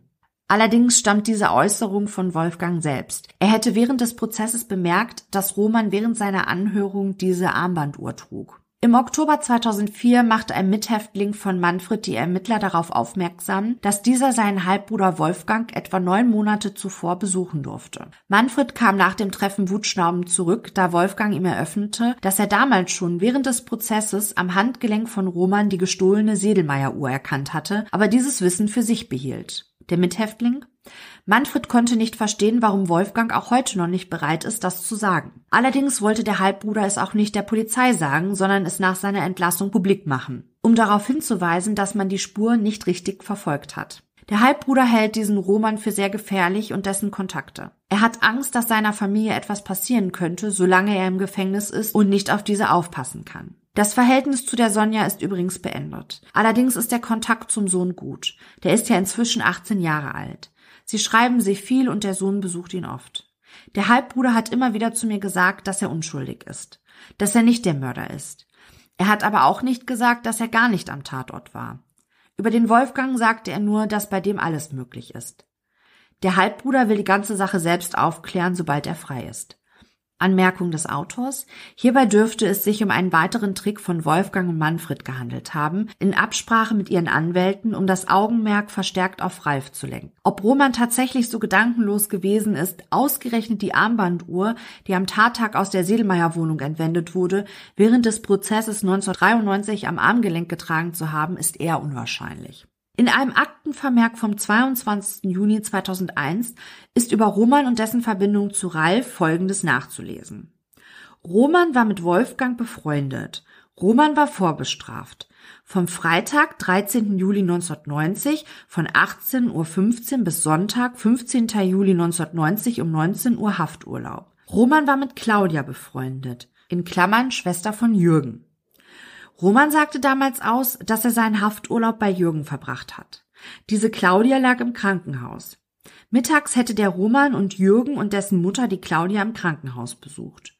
Gegen 17.30 Uhr wäre Roman dann in seine eigene Wohnung, um sich umzuziehen. Gegen 18 Uhr treffen mit Jürgen und seinem Freund Rudolf im Café Zoo. Dieses Café befindet sich nicht unweit der Elisabethstraße. Gegen 19 Uhr ist Roman angeblich wieder in seine Wohnung, um auf einen Autokaufinteressenten zu warten. Der Interessent kam nicht. Gegen 20.30 Uhr Eintreffen in der Boxfabrik. Anschauen Boxkampf. 22 Uhr mit Jürgen in die Holzstraße. Roman war der engste Freund von Wolfgang. Fraglich ist, warum man sich im Café getroffen haben will. Roman sagte, dass er den Rudolf vorher nicht gekannt haben will.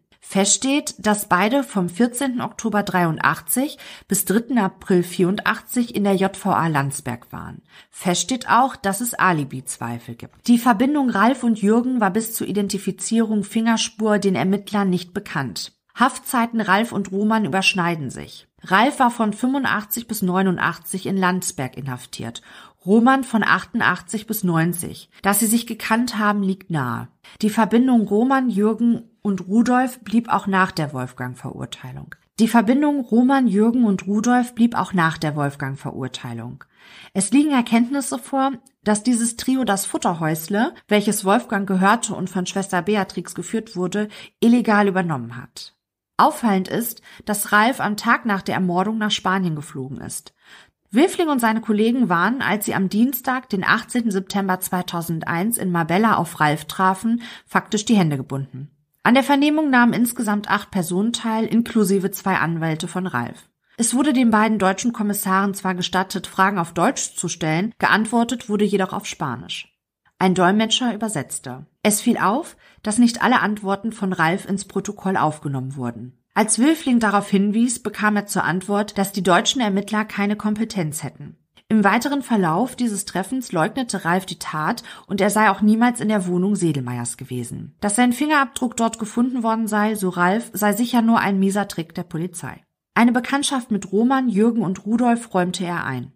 Tags darauf klingelten die beiden deutschen Ermittler an der Wohnadresse von Ralf. Zu ihrem großen Erstaunen öffnete ihn Jürgen, siehe da, die Person, die Roman für die Tatzeit ein Alibi gab. Dieser wurde, als er Josef Wilfling und dessen Kollegen sah, kreidebleich und fing zu stammeln an. Nach einem kurzen Wortwechsel schlug dieser panisch die Haustür zu und verschanzte sich im Haus. Im späteren Verlauf des Tages informierte der spanische Dolmetscher großspurig Wilfling, dass Ralf sich bei den spanischen Behörden über das Eindringen auf seinem spanischen Grundstück beschwert hat und Anzeige erstatten wolle. Am Abend, als die deutschen und spanischen Polizeibeamten ein letztes Mal miteinander Kontakt hatten, belehrten die spanischen Kollegen, dass sie aus polizeilicher Sicht Verständnis für die Aktion der deutschen Kollegen hätten. Juristisch gesehen sei das Vorgehen aber problematisch. Ah ja. Es sei noch erwähnt, dass Ralf zu diesem Zeitpunkt eine Baufirma besaß, die einen Jahresumsatz von 60 Millionen D-Mark erzielte. Am 15. April 2005 wurde der dritte Wiederaufnahmeantrag von Wolfgang und Manfred abgelehnt. Das Landgericht begründete seine Entscheidung damit, dass keine Beweismittel vorliegen, die zu einem Freispruch oder einer milderen Strafe führen würden. 2002 ließ sich Wolfgang in eine hessische JVA verlegen. Dies war ihm möglich, da seine Ehefrau Gertrude nach Hessen gezogen war, weil dort günstigere Haftbedingungen herrschten. Und diese Tatsache wiederum führte dazu, dass Wolfgang im August 2007 nach nur 16 Jahren Haft auf Bewährung entlassen wurde. Die Bewährungszeit bei einer lebenslangen Haftstrafe beträgt in Deutschland fünf Jahre. Manfred hatte nicht so viel Glück wie sein Halbbruder und das muss man sich mal bewusst machen, denn nicht bei Manfred, sondern bei Wolfgang wurde ja die besondere Schwere der Schuld festgestellt. Manfred saß in der JVA Straubing. Nachdem ein Gutachter ihm eine gute soziale Prognose stellte und das Landgericht Augsburg ihn ab November 2006 auf Bewährung freilassen wollte, stoppte das Oberlandesgericht Nürnberg Manfreds vorzeitige Entlassung. Sie forderten im Sommer 2006 ein neues Gutachten, das die Gefährlichkeit von Manfred genauestens prüfen soll. Sein Anwalt gab sich siegessicher. Ende 2006 wird Manfred entlassen. Er täuschte sich. Erst im Januar 2008 wurde Manfred auf Bewährung aus der Haft entlassen. Zum Schluss bleibt nur zu sagen, der Mord an Walter Sedelmeier konnte bis heute für mein Empfinden noch nicht restlos aufgeklärt werden. Viele Fragen bleiben unbeantwortet, vor allem die Frage, ob alles so war, wie es scheint.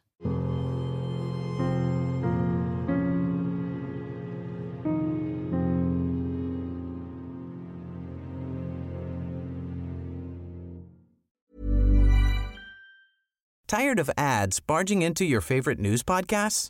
Good news. Ad-free listening is available on Amazon Music for all the music plus top podcasts included with your Prime membership.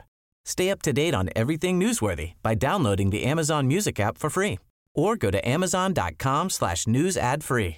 That's amazon.com slash news ad free to catch up on the latest episodes without the ads.